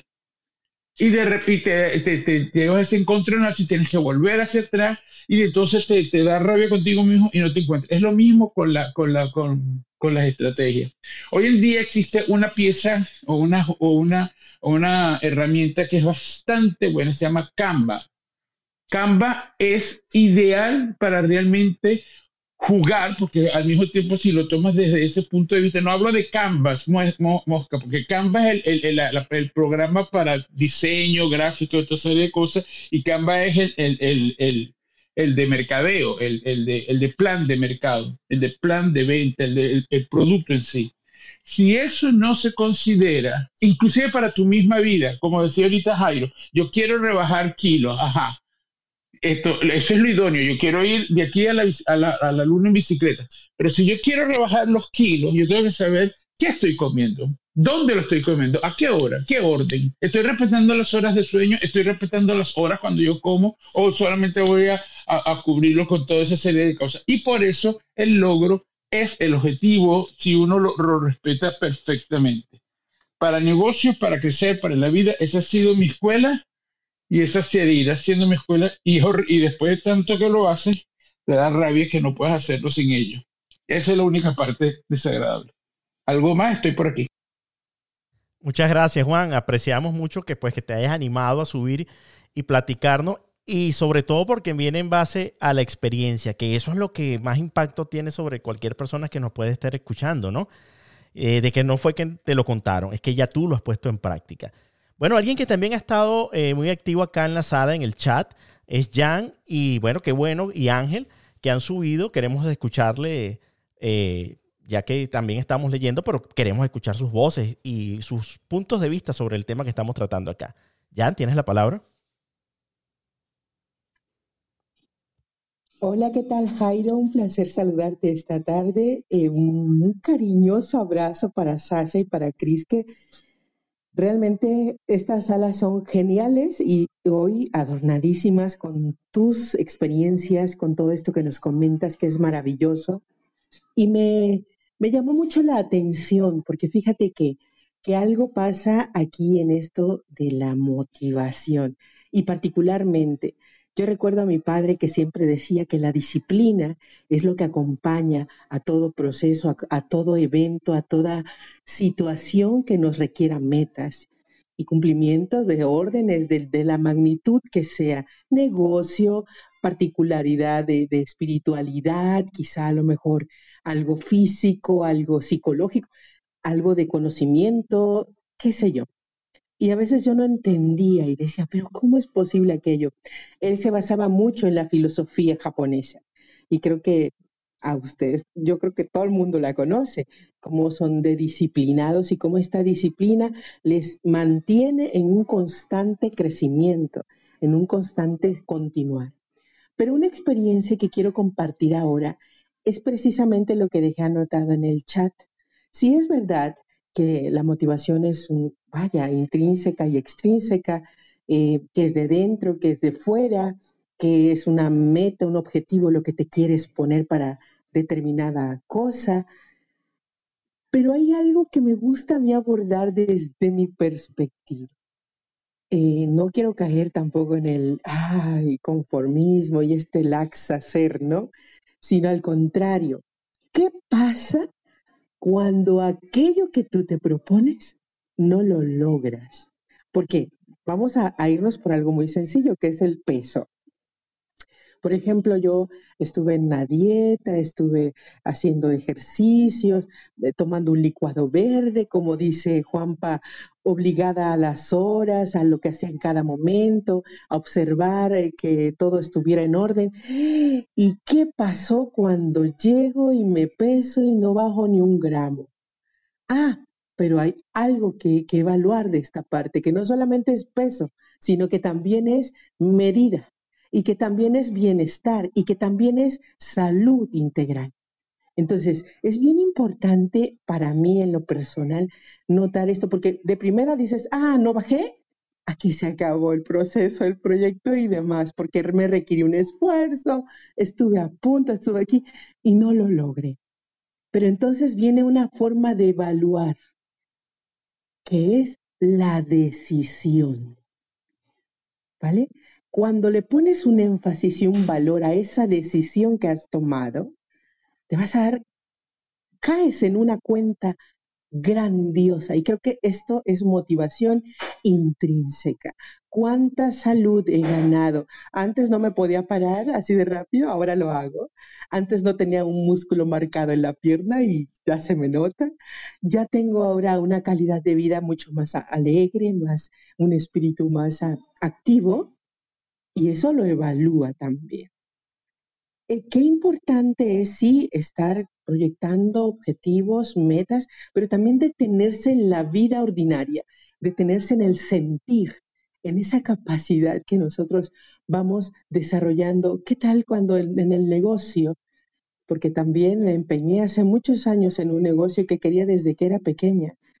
Y, y yo empecé a coser ropa con mi abuela a mano con las agujas de ella y un día le dije, yo voy a tener un atelier también. No, ella no tenía un atelier, pero yo sabía que yo lo iba a tener. Entonces me preparé, primero fui a una carrera que no era la mía, eh, posterior los hijos, el matrimonio, me detuve, pero un tiempo me puse la meta y dije, tengo que hacer lo siguiente. Busqué un inversor, compré mis máquinas, armé mi atelier y lo logré. Posterior, me, cansé un poco de, de ese trabajo y lo pasé a mi hermana, pero es como mío, ¿no? Pero bueno, sigue siendo como mi escape cuando quiero irme por allá. Pero esto les comparto porque a mí me llamó mucho la atención todo lo que dijiste, estas historias que son de grandeza y que realmente nos nutren. Y por todo ello, gracias.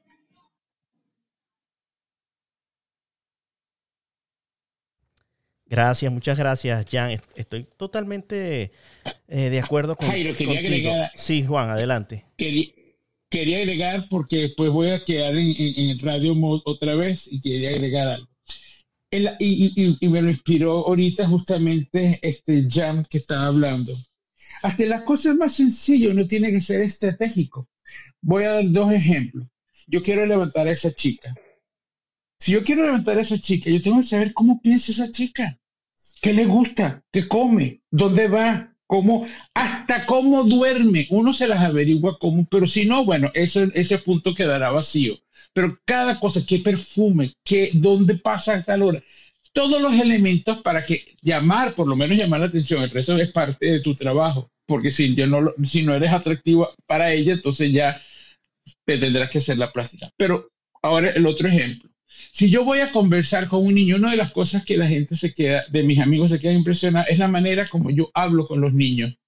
Y no es que es mágico ni nada, pero es desde chiquito, desde que yo tenía nueve años, mi mamá tenía la, digamos, la buena, la buena maña, porque en el momento me molestaba, pero me di cuenta que es una buena maña, era el hecho de que a los nueve, yo alrededor de los nueve años, llegaba su, sus amigas con niños más chiquitos, perdón, y Juan, encárgate de, estos chamos. Y yo los cuidaba, y tú sabes, como el tipo de niñera, porque mi hermano, el, el que me venía detrás de mí, no le interesaba.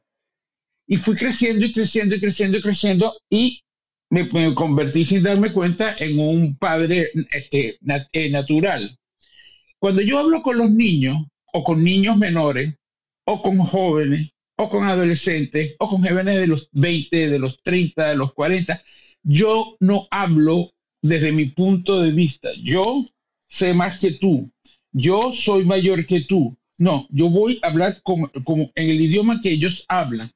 Si yo quiero lanzar un producto, yo tengo que saber qué es lo que piensa ese, esa persona que va a ser el, mi, mi, mi, mi, mercado objetivo. Y tengo que este, averiguar sobre eso. Pero no este, que si me voy a, a tratar de hablarlo como lo habla la gente. Ah, sí, porque ahorita está de moda tal cosa y yo me voy a comenzar a, por ejemplo, el regatón reggaetón está cogiendo ahora en otra vía como que es la vía que yo veo que es la que se va a quedar como género en el mercado musical. Y la porquería se va y la vamos a olvidar en unos 10, 20 años, ni siquiera nos acordaremos de eso, pero obviamente el género se va a quedar. Todo uno tiene, uno tiene que hablar en el idioma con la persona o contigo mismo como tú quieres que sea. Si no hay ese objetivo de cómo lograr hablarle a esa persona o hablarte a ti mismo de cómo lograr ese objetivo, entonces no se logra. Porque Jan decía una cosa al principio de su, de su, de su autopensar. Ay, hice todo este esfuerzo y no logré el objetivo. Entonces ahí es donde yo considero personalmente en que hay que ir otra vez a la estrategia, al plan de lo que uno estaba haciendo y revisar en detalle ah, pero un momentico, pero yo creo que esto no debiera comerlo yo a tal hora. Déjame ver si lo, trato de comer a esta hora. Y en vez de echarle esto, le quito esto, le pongo esto. Seguir hasta que el experimento, porque cada cuerpo, cada persona es diferente. Y ahí te darás cuenta que entonces el resultado viene y podrás entonces ya establecerlo o marcarlo en tu vida. No sé todo lo que dije, pero lo dije. Gracias. Bueno, sí, e, exactamente, se trata de eso, de estrategia. Y ensayo y error, claro, el ensayo y error que es el método un poquito más caro, ¿no? Pero al fin y al cabo deja la lección y deja el aprendizaje. Lo que le funciona a uno no necesariamente le va a funcionar al otro, así que uno tiene que ir buscando qué es lo que se adecua a las necesidades y exigencias de uno. Muchas gracias, Juan. Quiero invitar a los demás también a participar. Eh, ya tenemos acá a Ángel que va a hablar a continuación, luego Tiburón pero los que están abajo están invitados también. Anímate y participa en cápsulas de motivación. Queremos escucharte y compartir experiencias. Gracias Ángel por tu paciencia. Es tu turno, queremos escucharte. Hola, muy buenas. Eh, bueno, yo simplemente quería aportar dos conceptos que no sé si se han hablado aquí, que uno es el propósito y otro es la retroalimentación. ¿Por qué hablar de esto? Porque cuando yo hablar con, el ejemplo del deportista, ¿no? Cuando un deportista se planifica un entrenamiento, como habéis dicho, primero se, se proyecta en su finalidad y luego tiene un proceso y adapta toda su vida a ese fin, que luego le lleva a otro fin y es consecutivo uno tras otro. Entonces de ahí la, de la motivación a la acción y otra vez a la motivación y otra vez a la acción y otra vez a la motivación y otra vez a la acción. Es como la vida en sí. Cuando uno nace, nace de una acción, pero se tiene que motivar para continuar en la vida. Entonces, como la respiración, es uno tras otro y se repiten consecutivamente, cíclicamente. Si tú no tienes una retroalimentación, digamos, positiva en ese campo, los efectos que producen tus acciones no serán positivos, por lo tanto desecharás ese, ese fin o, ese medio también. Eh, y hasta ahí puedo leer. Era lo que quería compartir. Así que muchas gracias. Dos conceptos más. Gracias a ti, Ángel. Y es importante, sí, vi que lo habías colocado acá en el chat, pero ya vemos que es mucho, mucho mejor escucharte y apreciamos que hayas complementado con esa información nuestro podcast y nuestra sala. Bienvenido, Tiburón, ¿cómo estás? Muy bien, amigo, pero... Bueno, vamos a llamarte por tu nombre, David Contreras, alias Tiburón. Sí. ¿Estás seguro? ¿Estás seguro? No dime. Tengo un concepto un poquito fuera de, fuera de lo normal con respecto a la motivación. Wow, a ver, para mí la motivación, primero que nada, siento que siempre se busca en factores externos. Motivación, por ejemplo, me motiva mi familia, me motiva X. Ahora, actualmente me motiva ver videos de personas que hablan mensajes de, esperanza. Eh, siempre se busca de esta forma la motivación y, descuidando eh, las pretensiones propias. Creo que la motivación, la automotivación yo lo encuentro mejor aún. De conocerse con el autoconocimiento, la autocomunicación, y ahí aplicaría motivación propia, porque mis motivaciones no son las mismas, quizás hasta las de mi familia. Y creo que la motivación en el emprendimiento de repente suele ser un anestésico bastante peligroso, porque tengo motivación, pero no tengo ningún tipo de herramienta para llegar a la acción. Y creo que ese es por lo menos un punto bien delicado con la, motivación. Yo lo llamo el anestésico, porque en este sentido, si viene alguien y me empieza a dar mensajes de solamente inspiración y me motiva a lo mejor a emprender, como tú sabes, Jairo, que me dedico fuertemente a lo que tiene que ver con emprendimiento y en distintas fases, me pasa eso. Veo mucha motivación, poca disciplina, mm, paupérrima eh, innovación, que la innovación es cara, la innovación no es cambiar algo nomás, sino es, un complemento, eh, educación, y si es que pasa esas fases, pero muy raspando, llega la acción. Por eso la, el emprendimiento, de 10 por lo menos acá en Chile, dos emprendimientos llegan a los primeros 3, 4 años y después quedaría uno. O sea, por eso mismo, porque existe un mal marketing con respecto a, al hecho de emprender. Por eso le damos paso a los gurús de que existen, que te hablan que sale, sale de la zona de confort, de todas formas, rompe el molde, yo estoy de acuerdo, pero con siempre preparado. Yo, Jairo, y con esto termino, yo veo muchas veces con, con, con los talleres o existen algunos webinars o, o, acá en Sala Clubhouse que son, que son como criaderos de pollo que en realidad toman a las personas, le dan este mensaje como un poquito más como vamos ya, emprende, sale ahora, y lo van engordando rápido, van a hacer que crezca rápido, al final se lo terminan comiendo igual. El concepto del criadero de pollo, y es peligroso. Así que por ahí veo yo que la motivación es buena cuando viene desde uno y desde otro factor tercero es peligrosísimo, porque la motivación de, de tu familia, de quien te rodea, no es la misma y no va a sentir lo que tú sientes. Y tenemos que entenderlo porque somos seres humanos que tenemos nuestro pensamiento independiente. Eh, creo yo, podemos trabajar en comunidad, pero hay, hay cosas que tenemos que tomar en cuenta. Así que eso, Jairo, no sé, fue algo bien raro lo que dije, pero lo que siento y lo que he venido analizando por lo menos en estos últimos años que eh, mm, me quería motivar por factores terceros cuando estaba mal y en realidad todo estaba en mí y ahora ya lo descubrí. Muchas gracias. Gracias, David. No, no has dicho nada, nada raro. De hecho, hiciste prácticamente un resumen de lo que hemos venido tratando acá en, la sala desde un inicio. Y, y, efectivamente, sí, habíamos mencionado eso, pues que no basta con tener un motivo, que hay que moverse, pero que la motivación real nace de nosotros mismos, tal cual como tú lo has dicho. Y sí, hay personas que pueden inspirarnos. Eh, cuando decimos que viene la motivación externa, puede ser que alguien nos inspire eh, nos emociona hacer algo, pero la motivación va a salir de nosotros porque el motivo por el cual vamos a hacerlo tiene que estar muy arraigado, un profundo deseo, como lo dijo Sacha ahora, de nuestra parte. Eh, antes de darle la palabra, primero la bienvenida a Andrea y antes de darle la palabra, un punto o una frase que quería resaltar en el punto 4 que hablé, que fue de la disciplina, es esta frase que dice que las personas, la decía también Joaquín de Posada, y se la tomó prestada. Él decía, las personas exitosas están dispuestas a hacer cosas que las personas no exitosas no están dispuestas a hacer. Y eso forma parte de la disciplina. Muchas veces las personas quieren, sí, tienen mucha motivación, quieren que el éxito llegue a ellos, pero no están dispuestas a hacer aquellas cosas. Por ejemplo, José Feliciano, eh, que, no quería quedarse resignado a su ceguera, que el consejo que le daban era que tomara una taza y se parara en una esquina a pedir dinero, y él dijo, no, eso no es lo que yo quiero para mi vida, yo quiero ser músico, yo quiero tocar la guitarra. Y consiguió una guitarra y practicaba y ensayaba hasta altas horas de la madrugada, al punto de que cuentan de que le sangraban las uñas.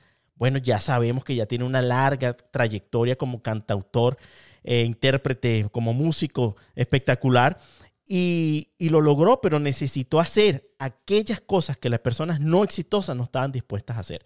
Y lo mismo podemos decir de Michael Jordan y lo mismo podemos decir de, de, las, de aquellas personas que han logrado grandes éxitos. Han pagado el precio, han hecho el esfuerzo, han, han nadado la milla extra. Y si te pones a ver, son cinco letras lo que diferencian una persona ordinaria de una extraordinaria. Así que tenemos que dar el extra.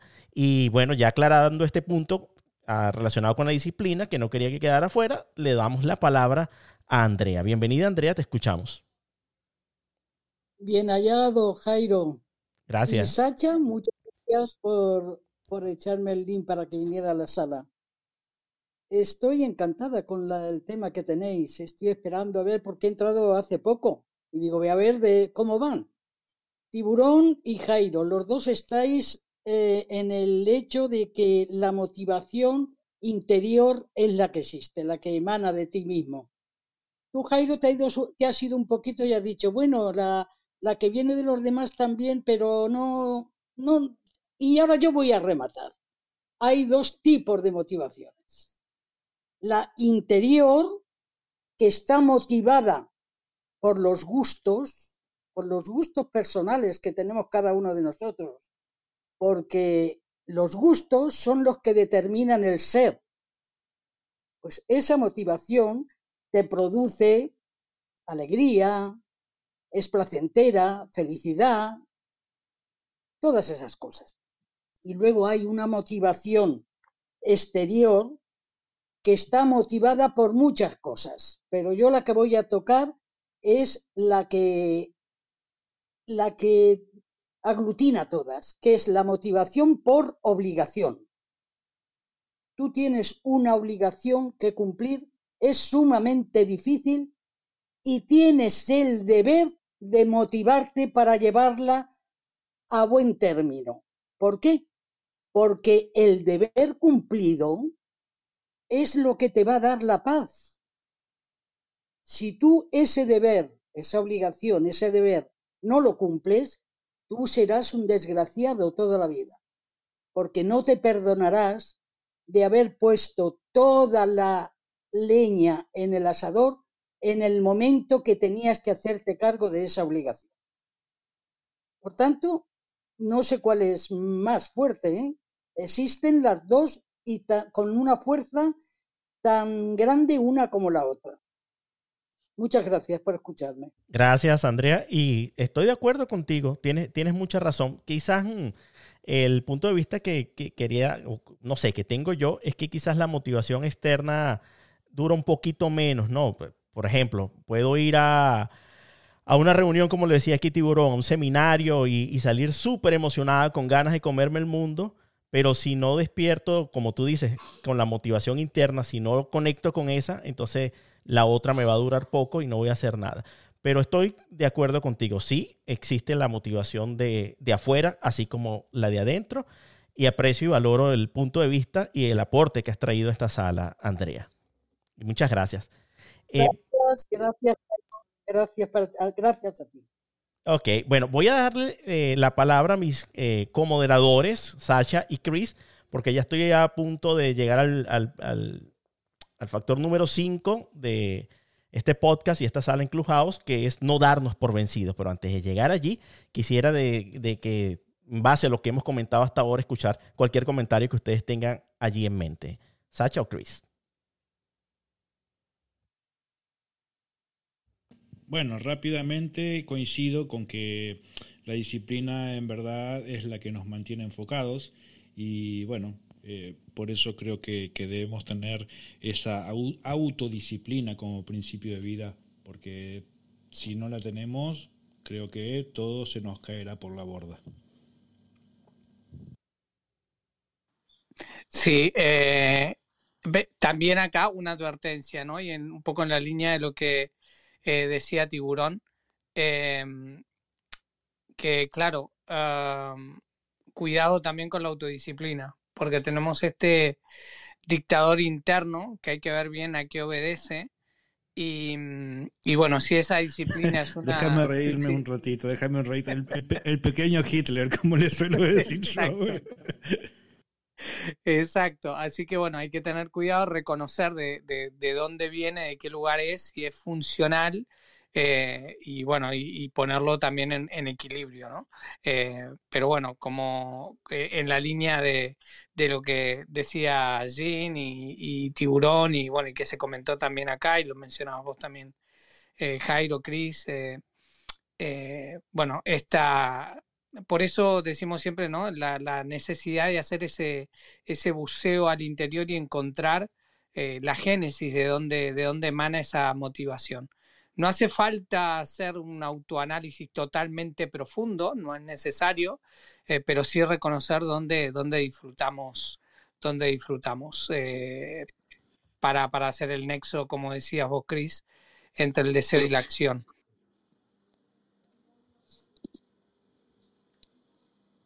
A ver, ¿alguien tiene el eh, micrófono abierto? Ángel, adelante. Sí, podría aportar una cosa. Claro, adelante. Eso que ha dicho Saxa. Yo estoy convencido de que cuando uno ya tiene la experiencia suficiente, puede hacer un análisis bastante objetivo del el objetivo que tiene en mente y decir, esto se me escapa de, de mis propósitos o de mis capacidades. Entonces, hablamos de fluencia. La fluencia es súper importante cuando hablamos de acción, motivación, motivación, acción. Si no hay fluencia entre lo que tú puedes y el objetivo que tú tienes, mmm, desecha ese objetivo. No es realista. Y hay que tener un poco de realismo y un poco de criterio en base a lo que tú haces, en base a lo que puedes hacer y en base a lo que vienes haciendo. La experiencia es importante. Pero el momento presente en el que estás eh, influye mucho a la hora de planificar un objetivo, ya sea a corto, medio o largo plazo. Te pongo el ejemplo del deportista otra vez. Un deportista se planifica sus Mm, sus ciclos, sus mesociclos y sus macrociclos.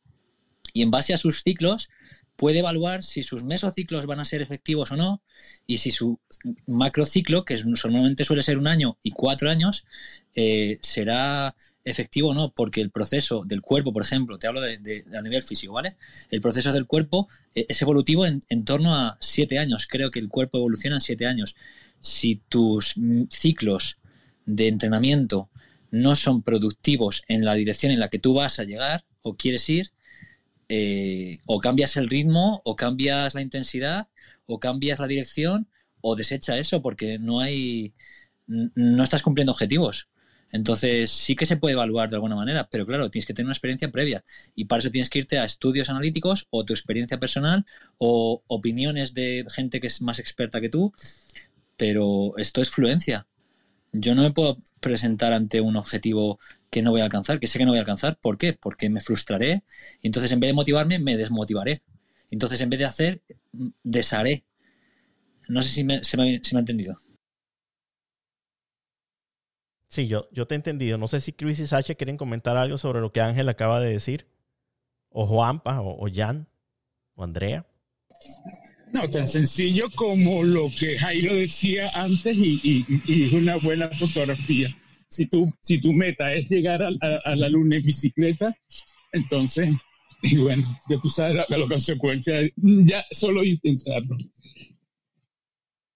Sí, también tener en cuenta, si me permiten, de que, bueno, estamos aquí hablando de, em, eh, de personas, ¿sí? No estamos hablando tanto de, por ahí, algo tan matemático. Entonces, eh, tampoco, digamos, estas son como, em, eh, no sé cómo decirlo en palabras, eh, como ideas em, o propósitos, pero bueno, sabemos perfectamente que esto no es algo matemático, ¿sí? que siempre estamos atravesados por un montón de otras situaciones y cosas que hacen que esto no sea matemática, ¿no?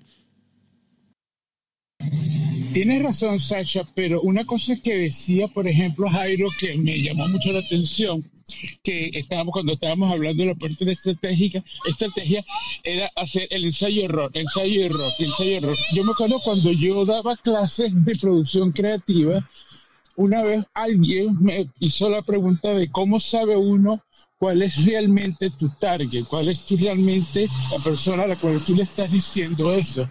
Y entonces vuelves a, entonces ahí va, no una forma matemática, pero una fórmula bastante acertada, el hecho de ir conociendo bien y a detalle a esa persona, a ese mercado, irte al punto y al detalle, cerrando y cerrando y cerrando. Y nosotros somos seres humanos, sí, y cada un mundo es diferente, pero somos segmentados, nosotros mismos nos hemos segmentado. Con quien yo salgo no es la misma persona con la que tú sales. Lo que yo como no es lo mismo que tú comes, etcétera, etcétera. Y en esta segmentación y en saber qué exactamente, pero bien estricto, así como hace el censo, los censos de nuestros países, entonces sabes dónde y cómo hacer lo que tienes que hacer para lograr lo que quieres hacer. Gracias, Juanpa. Em, bueno, se ha animado a subir eh, el ninja. Vamos a leer su nombre para las personas que lo escuchan en el podcast, Fortunato.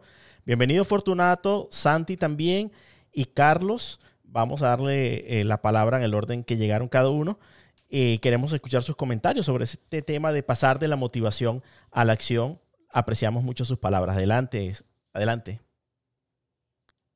Vale, Jairo, no sé si me toca a mí primero. Sí, correcto, sí. Ok, bueno, primero que nada te felicito. Eh, excelente sala, muy buena. Em, es bueno estar en, en, salas o en lugares como estos donde puedes eh, hablar de temas poderosos, ¿no? Considero que es un tema bonito y que trae cosas buenas a la vida de uno en vez de hablar temas como, como divorcios, el caso de Amber Harry, Johnny Depp o cosas así. Eh, como vienen hablando de la motivación, me recordaron hoy en la mañana, me desperté y en el Instagram eh, vi el video de una amiga que hace poco había puesto una story que le había pasado un accidente y me preguntaba qué le, qué le pasaba, ¿no? Pues subió el video explicando en 30 minutos todo lo que pasó y una camioneta se le tiró encima y la golpeó, la dejó inconsciente, luego cayó y esta persona parece que estaba, no sé, me imagino llena de ira o algo así, tuvo un día malo y le pasó por encima los cuatro, las cuatro ruedas del camión se las pasó por encima, ¿no? De la camioneta. Eh, gracias al casco que ella compró, se, se salvó, ¿no? Salvó su vida, pero eh, iba a sufrir incluso de necrosis si no la operaban a tiempo, o sea, podía perder un brazo, eh, partes de sus huesos quedaron totalmente fragmentados, así en pedazos, una operación de seis horas para poder recomponer eso, un montón de cosas trágicas, ¿no? Y ahora yo la veo hablando en ese video y veo a otra persona. Incluso ella hablaba de algo muy interesante que dice, ahora mi mayor motivación es poderme asomar a la ventana y que el sol me pegue en la cara. Y pensar que estuve a punto de perder todo eso, como el abrazo de mi madre al despertar o cosas por el estilo. Entonces, cuando yo escucho todo eso, poniéndolo ahora en contraste con lo que han dicho aquí hace rato, creo que a veces los seres humanos buscamos que nos motiven cosas que realmente no importan. Y cuando realmente entendemos qué realmente nos debe motivar, ahí es cuando nadie no, nos puede detener. Eh, en, mi, en mi experiencia propia, lo que he aprendido para estar motivado y para poder seguir adelante por más cosas que te puedan suceder o te puedan frenar o te den ganas de desistir, es que el mayor desmotivador que tú te vas a encontrar siempre en tu vida eres tú mismo. O sea, no, no, hay, no hay mayor personaje que te vaya a desmotivar a ti que tú mismo. O sea, es que nadie tiene el poder de desmotivarte, solo tú. Otra cosa que he aprendido para estar siempre motivado y encaminado a lo que quieres lograr y hacerlo, es que tienes también que elegir muy bien el círculo que te rodea. Es decir, debes estar con las personas adecuadas para poder estar motivado. Porque si estás con las personas inadecuadas, esto lo doy como cualquier ejemplo, amigo, eh, familia, o sea, aquí entra cualquier cosa, novia, etc. Eh, realmente vas a estar desmotivado porque tienes que estar con personas que tienen una visión como la tuya o que quieren que tú ganes en la vida o que tú vayas bien o que apuntes hacia la dirección correcta. Y si frecuentas estar con personas que, que te van a tirar abajo, eso va, como dice Jairo, un factor externo, a sumarle a esa desmotivación que tú mismo te vas a poder generar luego. Otra cosa que he aprendido es que para estar motivado uno tiene que tener una identidad. O sea, uno tiene que entender qué identidad uno asume en la vida, o sea, quién soy, qué es lo que hago y qué es lo que quiero lograr. Porque hay muchas personas que quieren ser cosas, pero realmente no las han trabajado ni, ni, ni construido bien en, en, su mente o las han escrito. Es solamente quiero lograr algo o quisiera tener una vida así, pero realmente no asumen la identidad de ese personaje que quieren crear o el que se quieren transformar o en la vida que quieren tener. Y creo que eso es una de las cosas vitales a la hora de estar motivado. Y la última, para mí, siempre será el dolor y el placer creo que una de las cosas que más te va a motivar es saber que si no logras lo que tienes que lograr o no haces lo que tienes que hacer, va a venir un dolor. Y eh, si logras lo que quieres hacer o todo eso, va a venir un placer. Entonces, la mayoría de las veces siempre nos quedamos con, con ese placer que nos engaña de no querer lograr las cosas, porque sabemos que cuando logremos cosas más grandes que podemos hacer, eso conlleva un dolor que hay que transcurrir. Es decir, si tú estás haciendo una dieta, va a venir el placer de estar en forma, pero hay un dolor de por medio que es hacer ejercicio durante tantos días, levantar peso, trotar, y, ese es un dolor que, que, conlleva esa felicidad que viene luego. Entonces creo que, que es un trabajo más de uno. ¿ok? Creo que todo siempre arranca desde uno. Creo que puedes leer un libro de motivación, puedes ver la película más bonita de este planeta, te pueden dar un consejo increíble, pero el verdadero motivador que te va a dar una patada en el trasero y va a hacer que hagas las cosas es tú mismo. Y creo que el mejor momento para empezar a motivarse o hacer las cosas es hoy mismo. O sea, hay gente como esta chica o personas como ella que han decidido frustrarse, no lograr cosas y lo tenían todo. Y creo que cuando más cerca estamos de lograr las cosas es cuando tendemos a rendirnos. Entonces, bueno, creo que es cuestión de trabajarse y, y, de estar pendiente de, de, todo lo que está dentro de uno para saber motivarse, ¿no? Y bueno, gracias Jairo por esta, por esta sala muy bonita, te felicito. Gracias Ninja. Muy importante todo lo, lo, lo que acabas de decir. Y ustedes pues le dan el contenido importante a esta sala. Recuerden que esto está siendo grabado para el podcast, que ya tiene más de siete años y hay miles de personas que lo escuchan, así que eh, sus opiniones van a ser escuchadas y discernidas por distintas personas fuera de Clubhouse. Bueno, quiero darle la bienvenida a Santi Carlos. Carlos, tenías rato tratando de, subirte, no sé por qué la aplicación no me dejaba. Eh, se adelantó Santi. Entonces, bueno, vamos a darle en el orden que llegaron la palabra. Adelante, Santi. sí, si de esto yo le cedo a Carlos, si estaba el primero, no hay problema. Solo os digo la pequeña broma de que sois unos necios, porque hay un ninja y un samurái en la sala y van a rodar. eh, bueno, no sé, cualquiera de los dos, el que quiera hablar, ustedes deciden. Carlos estaba primero, ¿no? Pues Sí, bueno, vamos a, vamos a escuchar a Carlos. Bienvenido, Carlos. Hola, buenas tardes desde España. Eh, yo el tema de la motivación eh, yo puedo compartir que yo he sido 20 años administrador de sistemas y lo dejé precisamente porque no me estaba motivando ese trabajo que estaba haciendo. Y la vida me puso una prueba que fue estar seis meses yendo a trabajar sin tener nada que hacer allí. O sea, yo tenía que ir allí a la oficina, poner mi culo en la silla, ponerme delante del ordenador y pasar ocho horas sin hacer nada.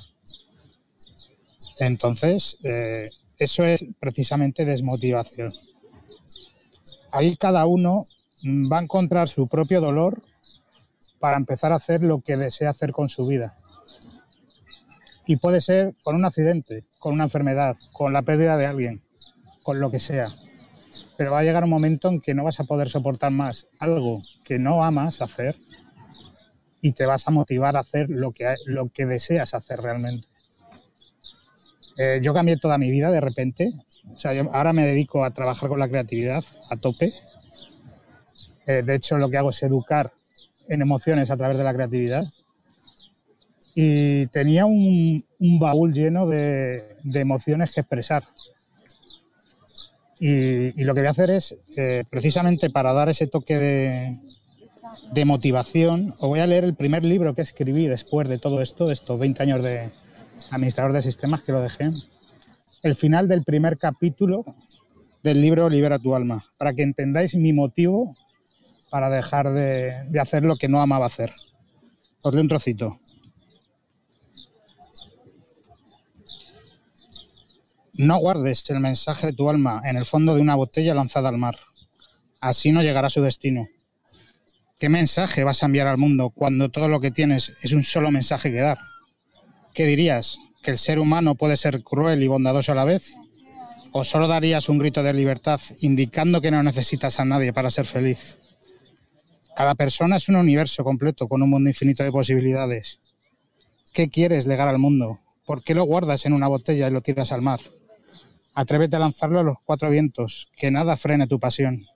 Deja que los demás vean todo lo que escondes, porque todo eso es hermoso. Quizás no todo el mundo lo entienda, pero siempre habrá alguien que podrá entenderlo y le dará un sentido a su vida. Saca todo eso que te dieron y que aprendiste. Deja que tu imaginación vuele. Saca al niño que hay en ti y disfruta como nunca.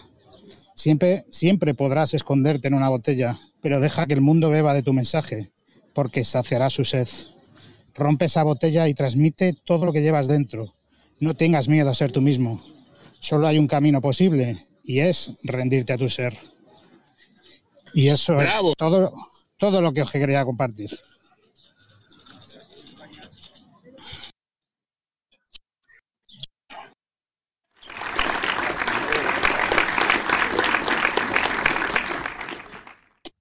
Tardé en hablar porque estaba buscando el botón del aplauso bien merecido para ti, Carlos, por lo que escribiste y por lo que lograste.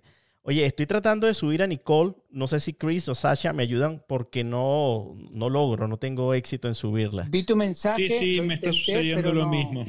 Pero no, no se puede. Le podemos decir a lo mejor a, Nicole que em, por favor puede salir y entrar, que a veces eso soluciona y porque estamos todos ahí intentando darle al, al al micrófono, pero a veces pasa esto. Inténtalo, Nicole, que queremos lo que escucharte. Nunca, lo, que nunca falla, lo, que, nunca falla es salir, apagar la, la, la aplicación y volver entonces intentarlo Sí, ya. Ahí ya lo, logramos, la tenemos con nosotros. Ya está aquí en el panel. Bueno, bienvenida. Gracias, Carlos. Felicidades nuevamente por lo que lograste. Eh, eh, Sacha, ¿quieres decirle algo a Carlos, a te darle la palabra a Santi? No, solo, solo aplaudiendo. Con Carlos nos conocemos. Es un. No sé, sí. Eh, es un buceador de las emociones y además no, no, nos trae, ¿no? Eh, nos trae esas, esas muestras tan bien y poéticamente, pero tan, tan lindamente expresadas. Así que nada, un agradecimiento como siempre, amigo. Fantástico. Bueno, Santi, es tu turno. Queremos escucharte. Tu opinión sobre cómo pasar de la motivación a la acción. Gracias. Bueno, yo solo he subido para dar un par de frases de, de los japoneses, ¿no? Que tienen sobre la motivación, pero es que mi amigo en la paz y enemigo en la batalla, el ninja Fortunato, me ha, me ha inspirado a, a, pensar un poco más allá. Buenísimo. Solo, solo quería decir las frases. A ver, las cosas parecen imposibles, pero en realidad son solamente difíciles. Y después hay otra frase que dice, cuando, cuando hay alguien, a ver, ¿cómo era? Si, si alguien ha hecho algo, yo también puedo hacerlo. Si nadie lo ha hecho, yo debo ser el primero en hacerlo. son frases motivadoras que me han subido a la cabeza. Pero bueno, lo que me ha tocado de verdad es lo que ha dicho uh, Fortunato. No sé, uh, cada uno de nosotros debe encontrar su camino y, y su motivación. Claro que escuchar opiniones, consejos y técnicas es súper importante. Ah, te puede dar ese empujoncito o, cambiar el punto de vista y te puede ayudar, pero si mi experiencia sirve para alguien, pues allí va.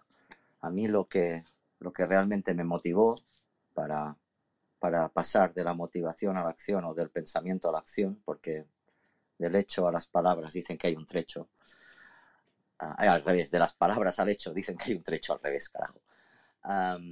fue ser un ejemplo para mi hija. Ahí empezó todo. Y después, en definitiva, aprender a ser feliz. Y, y con eso es como me motivo y voy consiguiendo todo lo que me propongo. Mm, no sé, no puedo decir más. Si a alguien le sirve, allí va. Gracias. Gracias. Interesantes las frases que, has traído y llaman a la, a, la, reflexión también. Y eso es verdad. Si alguien no lo ha hecho, ¿por qué no soy yo el primero? El arriesgado o el osado. Esa me gustó, Santi. Y bueno, qué bueno el encuentro que Fortunato haya subido y haya dicho algo que, que bueno, que te, que te hizo ruido y quedó allí.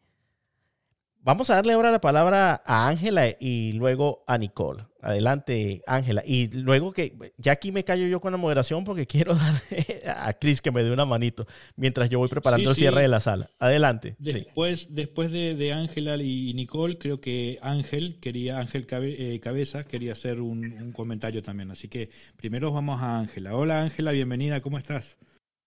Hola, ¿cómo están? ¿Cómo les ha ido? Un saludo para toda la sala. A mí me tocó en esta plataforma, me tocó el espacio de agradecer y de verdad que entré porque el, el, eh, yo siempre digo que el encabezado de la sala, enséñenme a decirlo si es de mejor manera, pero el encabezado de la sala completamente atractivo para los tiempos que estamos viviendo hoy día que dentro de los tiempos que se viven es esos tiempos inciertos. Yo llegué a la plataforma y recuerdo mucho estar dentro de las salas y mirar eh, todo el tema de siempre los, los títulos de las salas y me atraían los títulos que hablaban de salud mental, porque es una condición que manejo, que vivo. Pero un día llegué a una sala donde estaba Carlos.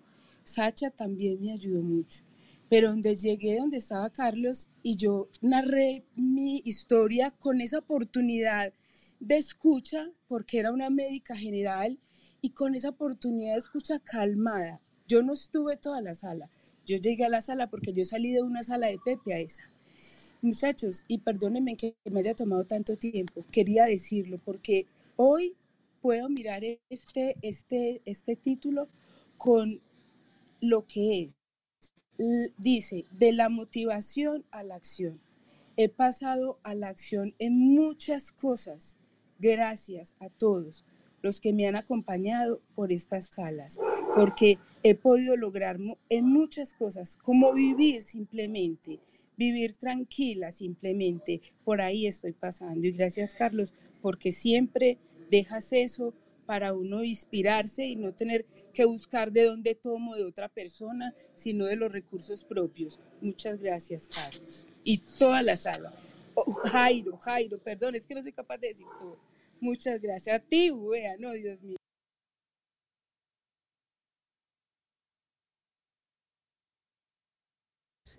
Gracias a ti, Ángela.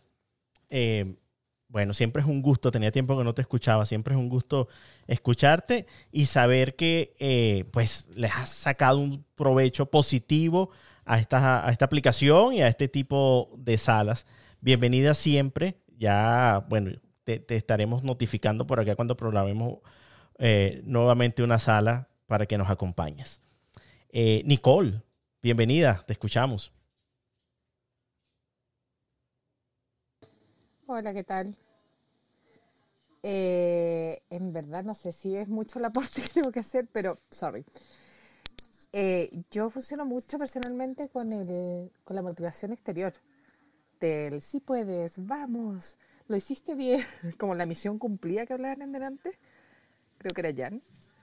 Eh, y siento que es súper importante, más ahora con las redes sociales, es súper latente el tema de like, like, like y, y la satisfacción que eso produce. Pero eso lo quería dejar en palestra. ¿no? Gracias, Nicole. Sí, es que mira, no, no, no estamos en, yo, yo no estoy en contra de ese tipo de, de motivación. Eh, eh, eh, de hecho, es como que, vamos a ilustrarlo de esta manera, ¿no? El motor de un vehículo eh, funciona por es- fuertes explosiones que ocurren de- en su interior y mueven pistones que a su vez mueven el mecanismo que hacen que el automóvil avance. Pero todo eso inicia con, con la chispa que ocurre, que generan las bujías. Una pequeña chispa. Entonces, esa motivación eh, a la BIN, a la BAN, a la BIN Bombán, la que hacen las porristas a un equipo de fútbol, por ejemplo, americano, es esa chispa inicial, ¿no? Pero la- las explosiones y todo el resto del movimiento va a ocurrir en tu interior, porque es en tu mente, en tu corazón, eh, en tu organización, en tu disciplina, que vas a lograr todo, todo aquello lo demás, ¿no? De hecho, uno de mis mentores, que es el doctor Camilo Cruz, él dice que no le gusta que lo cataloguen como motivador, sino él dice, yo prefiero que me llamen porrista. En base a ese principio, porque él dice que le gusta darle a las personas quizás esa chispa inicial, ese, esa inspiración de cuando lo escuchas hablar o escuchas uno de esos audiolibros eh, eh, o, o, lees alguno de esos libros, esa es la chispita inicial. Entonces, sí, efectivamente, bienvenida. Mira, la motivación de donde venga, de dentro a afuera, para mí siempre va a ser bien recibida si lo que va a hacer es encender una llama que va a producir a su vez un resultado favorable. Creo que el tiburón está parpadeando el micrófono. Sí, mira que en realidad eso de, motivar, como te decía, eh, de verdad que es una palabra que antes me, inspiraba mucho. Tenía, veía muchas cosas, muchas como referentes se puede decir, y me y buscaba esa, esa, esa motivación. No sé por qué de repente tenemos que mirar a otras personas para motivarnos o a nuestro o a nuestro alrededor o de repente la motivación para algunos es hasta la misma necesidad que, se logra tener, o, también lo que decía Nicole, algo en las redes sociales. Yo encuentro que ahí existe mucha dependencia emocional. Eh, necesitamos la, valoración. Y para algunas personas eso lo motiva, ojo, la cantidad de like, mira cuántos likes tengo, mira, y ojo que aquí te quiero decir algo también. Yo he conocido personas que tienen 5 likes en una foto y les condiciona el día. Pero esa persona tiene 200 y tiene un día, pero maravilloso. Entonces, ojo con la motivación, eh, o sea, con la dependencia emocional a las redes sociales.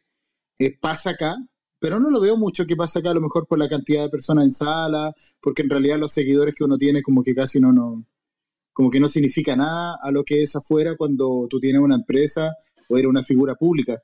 Eh, ¿Qué es lo que tú quieres? Yo creo que la mejor motivación es saber qué es lo que uno pretende y buscar desde lo que yo quiero, no porque simplemente tengo una familia, tengo que hacer feliz a mis hijos, sino qué es lo que quiero yo.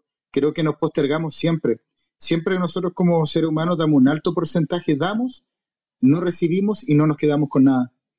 Como una conversión media extraña matemática, una fórmula ahí que tengo anotada. Gracias, Jairo. Gracias, tiburón. Eh, Ángel en el chat nos estaba contando algo, eh, pero es mejor que, que, nos los cuentes acá en voz, Ángel. Estás aquí arriba y queremos escucharte. Sí, exacto, la queremos escuchar de tu voz, Ángel. Muy, muy buenas. A ver, eh, yo quería contaros primero, lo que he escrito en el chat es un ejemplo de una película que conocemos yo creo que todos, o todas las personas que estamos aquí. Pero quería contaros una historia que tiene, es muy parecida, que tiene que ver con esa historia que he contado, que es la, la de Miyagi y Daniel San, bueno, esa creo que la conocéis. Dar cera, pulir cera. Esta historia es parecida. Es un maestro que tiene un gimnasio que tiene 10 alumnos. Y a cada alumno le va poniendo una prueba. De manera que cada alumno no puede superar esa prueba. Entonces el alumno decide marcharse y se queda al final el gimnasio solo. Su maestro coge, cierra y le preguntan al final, ¿por qué cierra? porque cada alumno encontró su camino. Y yo he encontrado el mío ya. Ahí está. Esa es la historia. Gracias, Ángel. Eh, estaba, dejando, estaba dejándote el turno, Chris, pero como tan lento me meto yo. Eh. Sí, sí, lo que pasa es que en realidad pensé que le ibas a hacer una devolución a Ángel. Pero lo, habéis entendido, o sea, el, hecho es que cada uno tiene que encontrar su motivación. Muchas veces te desmotivas porque otro te pone sus pruebas y llega un momento en el que eh, tú encuentras tu camino por inercia casi porque te motivan otras cosas o te encuentras con otras motivaciones también externas, intrínsecas o extrínsecas. Da igual, el sentido es qué aprendieron esos alumnos en su escuela y cuál era el motivo del maestro para cerrar la escuela. A lo mejor es que estaba cansado de, dar clase, a lo mejor es que estaba jubilándose, a lo mejor es que estaba enfermo, no sé, no sabemos cuál es el motivo. Pero el motivo es que él quería cerrar la escuela y quería que todos sus alumnos se fueran por motivos propios, no por motivos externos. Así es, Ángel. Aprecio que traigas esta, esta ilustración y como tú dijiste, sí, la mayoría ya conocemos la película o inclusive fíjate que lo mismo se repite en, una serie de Netflix que sacaron ahora con, estos actores originales de la película, pero ya adultos. Adultos, perdón. Em, bueno, ya estamos en el, en el, cierre. Este va a ser el podcast más largo en la historia de siete años que tengo con mi podcast. Ya va, llevamos dos horas gracias a Clubhouse, pero esta es una experiencia que a la comunidad de podcast, podcast escuchas, si se le puede decir de esa manera, eh, les ha gustado, porque no solamente me escuchan a mí hablar, sino que pueden escuchar la interacción de, de ustedes y a su vez, pues quizás sirva como motivación para que vengan a Clubhouse y se animen a hablar y salir en, el, en, la, en alguno de los episodios. Entonces, eh, ya para ir haciendo el cierre, son cinco puntos, ya me falta el quinto, que es nunca darnos por vencido, pero vamos a resumir eh, qué es lo que hemos tratado aquí. Hemos hablado de la motivación, su definición como tal, y varios puntos que pueden ayudarnos a nosotros a pasar de la motivación a la acción. De, ese nivel de euforia, de entusiasmo, a ejecutar actividades que nos permitan a nosotros crecer, alcanzar metas y objetivos en nuestra vida. El primero fue que para que las cosas sucedan, primero tenemos que hacer algo. Citamos el ejemplo del león y la gacela, que cada mañana en el África un león tiene que correr bien rápido, más rápido que la gacela si no quiere pasar hambre, y la gacela tiene que correr más rápido si no quiere perder la vida en las garras del león. Así que siendo nosotros león o gacela, lo que tenemos que hacer es correr, o sea, dejar la zona de confort y comenzar a ejecutar las acciones necesarias para alcanzar aquellos deseos, sueños o metas que tengamos en la vida. Hablamos sobre el segundo punto que es el compromiso. Una persona comprometida alcanza más resultados que 100 personas. Y allí escuchamos la historia de Lexon Kajira, quien logró casi que lo imposible gracias a esa determinación de compromiso. El tercer punto fue que debemos y necesitamos tener metas fijas y objetivos claros, bien definidos, para saber cómo es que vamos a actuar y, hacerle un seguimiento a esto. Y el cuarto punto en el que hemos permanecido ahora ha sido la disciplina que la disciplina y la, autodisciplina que debemos nosotros cultivar o desarrollar para poder eh, eh, tener éxito en cualquier cosa que nos propongamos, porque eh, la disciplina, la autodisciplina implica hacer las cosas que tenemos que hacer, aun cuando no nos apetece, cuando no estamos de ganas, cuando nos da un poquito de pereza, pero cuando tenemos ese hábito desarrollado como tal, vamos a ir avanzando adelante como una locomotora. Y el quinto punto y final porque son muchos los que podríamos hablar, pero fíjense, nos montamos en dos horas con cinco puntos, es nunca te des por vencido. Benjamin Franklin solía decir, el verdadero fracasado es aquel que renuncia sin saber cuán cerca estaba de alcanzar su meta. Y hemos visto por allí eh, una imagen en las redes sociales de dos Dos, personas o dos dibujitos que están buscando diamantes. Y uno está a pocos pocos centímetros de conseguir la gran mina y, desiste porque ve que el otro que está, está acabando a su espalda ya se lleva un diamante grande, ¿no? Entonces, eso ha sucedido inclusive en la vida real, no recuerdo exactamente quiénes eran los personajes, pero hubo alguien que compró una mina, eh, compró los equipos, hizo toda la búsqueda, desistió porque cuando había conseguido el primer hallazgo, Resulta ser que empezó a acabar, a acabar y no conseguía nada. Lo vendió barato para recuperar parte de su inversión. El que compró buscó a, un experto, no, recuerdo cómo se llama la profesión, pero este experto llegó y le dijo que lo que sucediera que se había movido eh, un metro, dos metros más allá y eh, cavaron donde era y esa persona fue la que se hizo rica.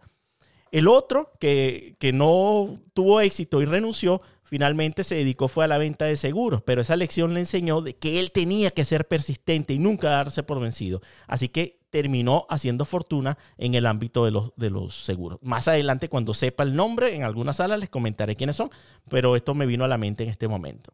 Y para el cierre, quiero citar en este tema de nunca darse por vencido las palabras de Winston Churchill, el primer ministro eh, inglés quien fue invitado a dirigirse a los alumnos de su escuela de la infancia.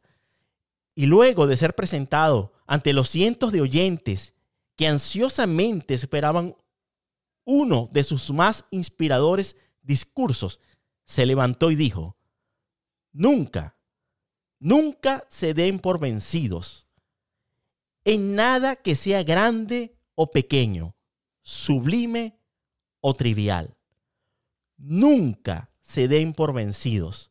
Nunca, nunca, nunca. Y se sentó de nuevo.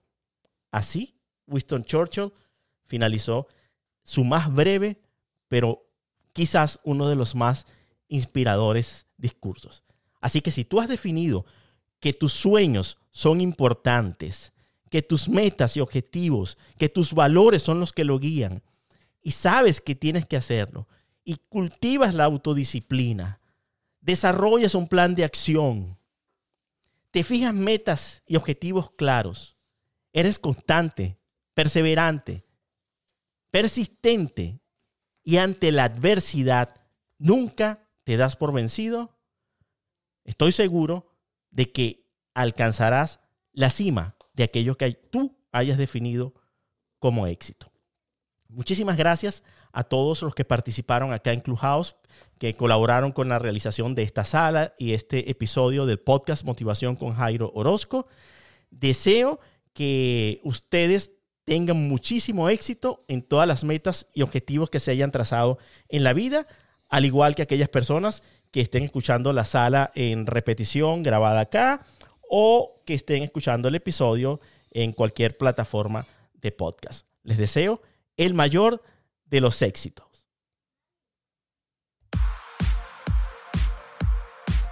Mantén tu nivel de motivación al máximo visitando www.jairoorozco.com. Encuentra nuestros podcasts en iTunes, Spreaker Radio, iVoox y YouTube. Únete a nuestro grupo de Facebook, Motivación con Jairo Orozco, y comparte con una exclusiva comunidad de personas exitosas.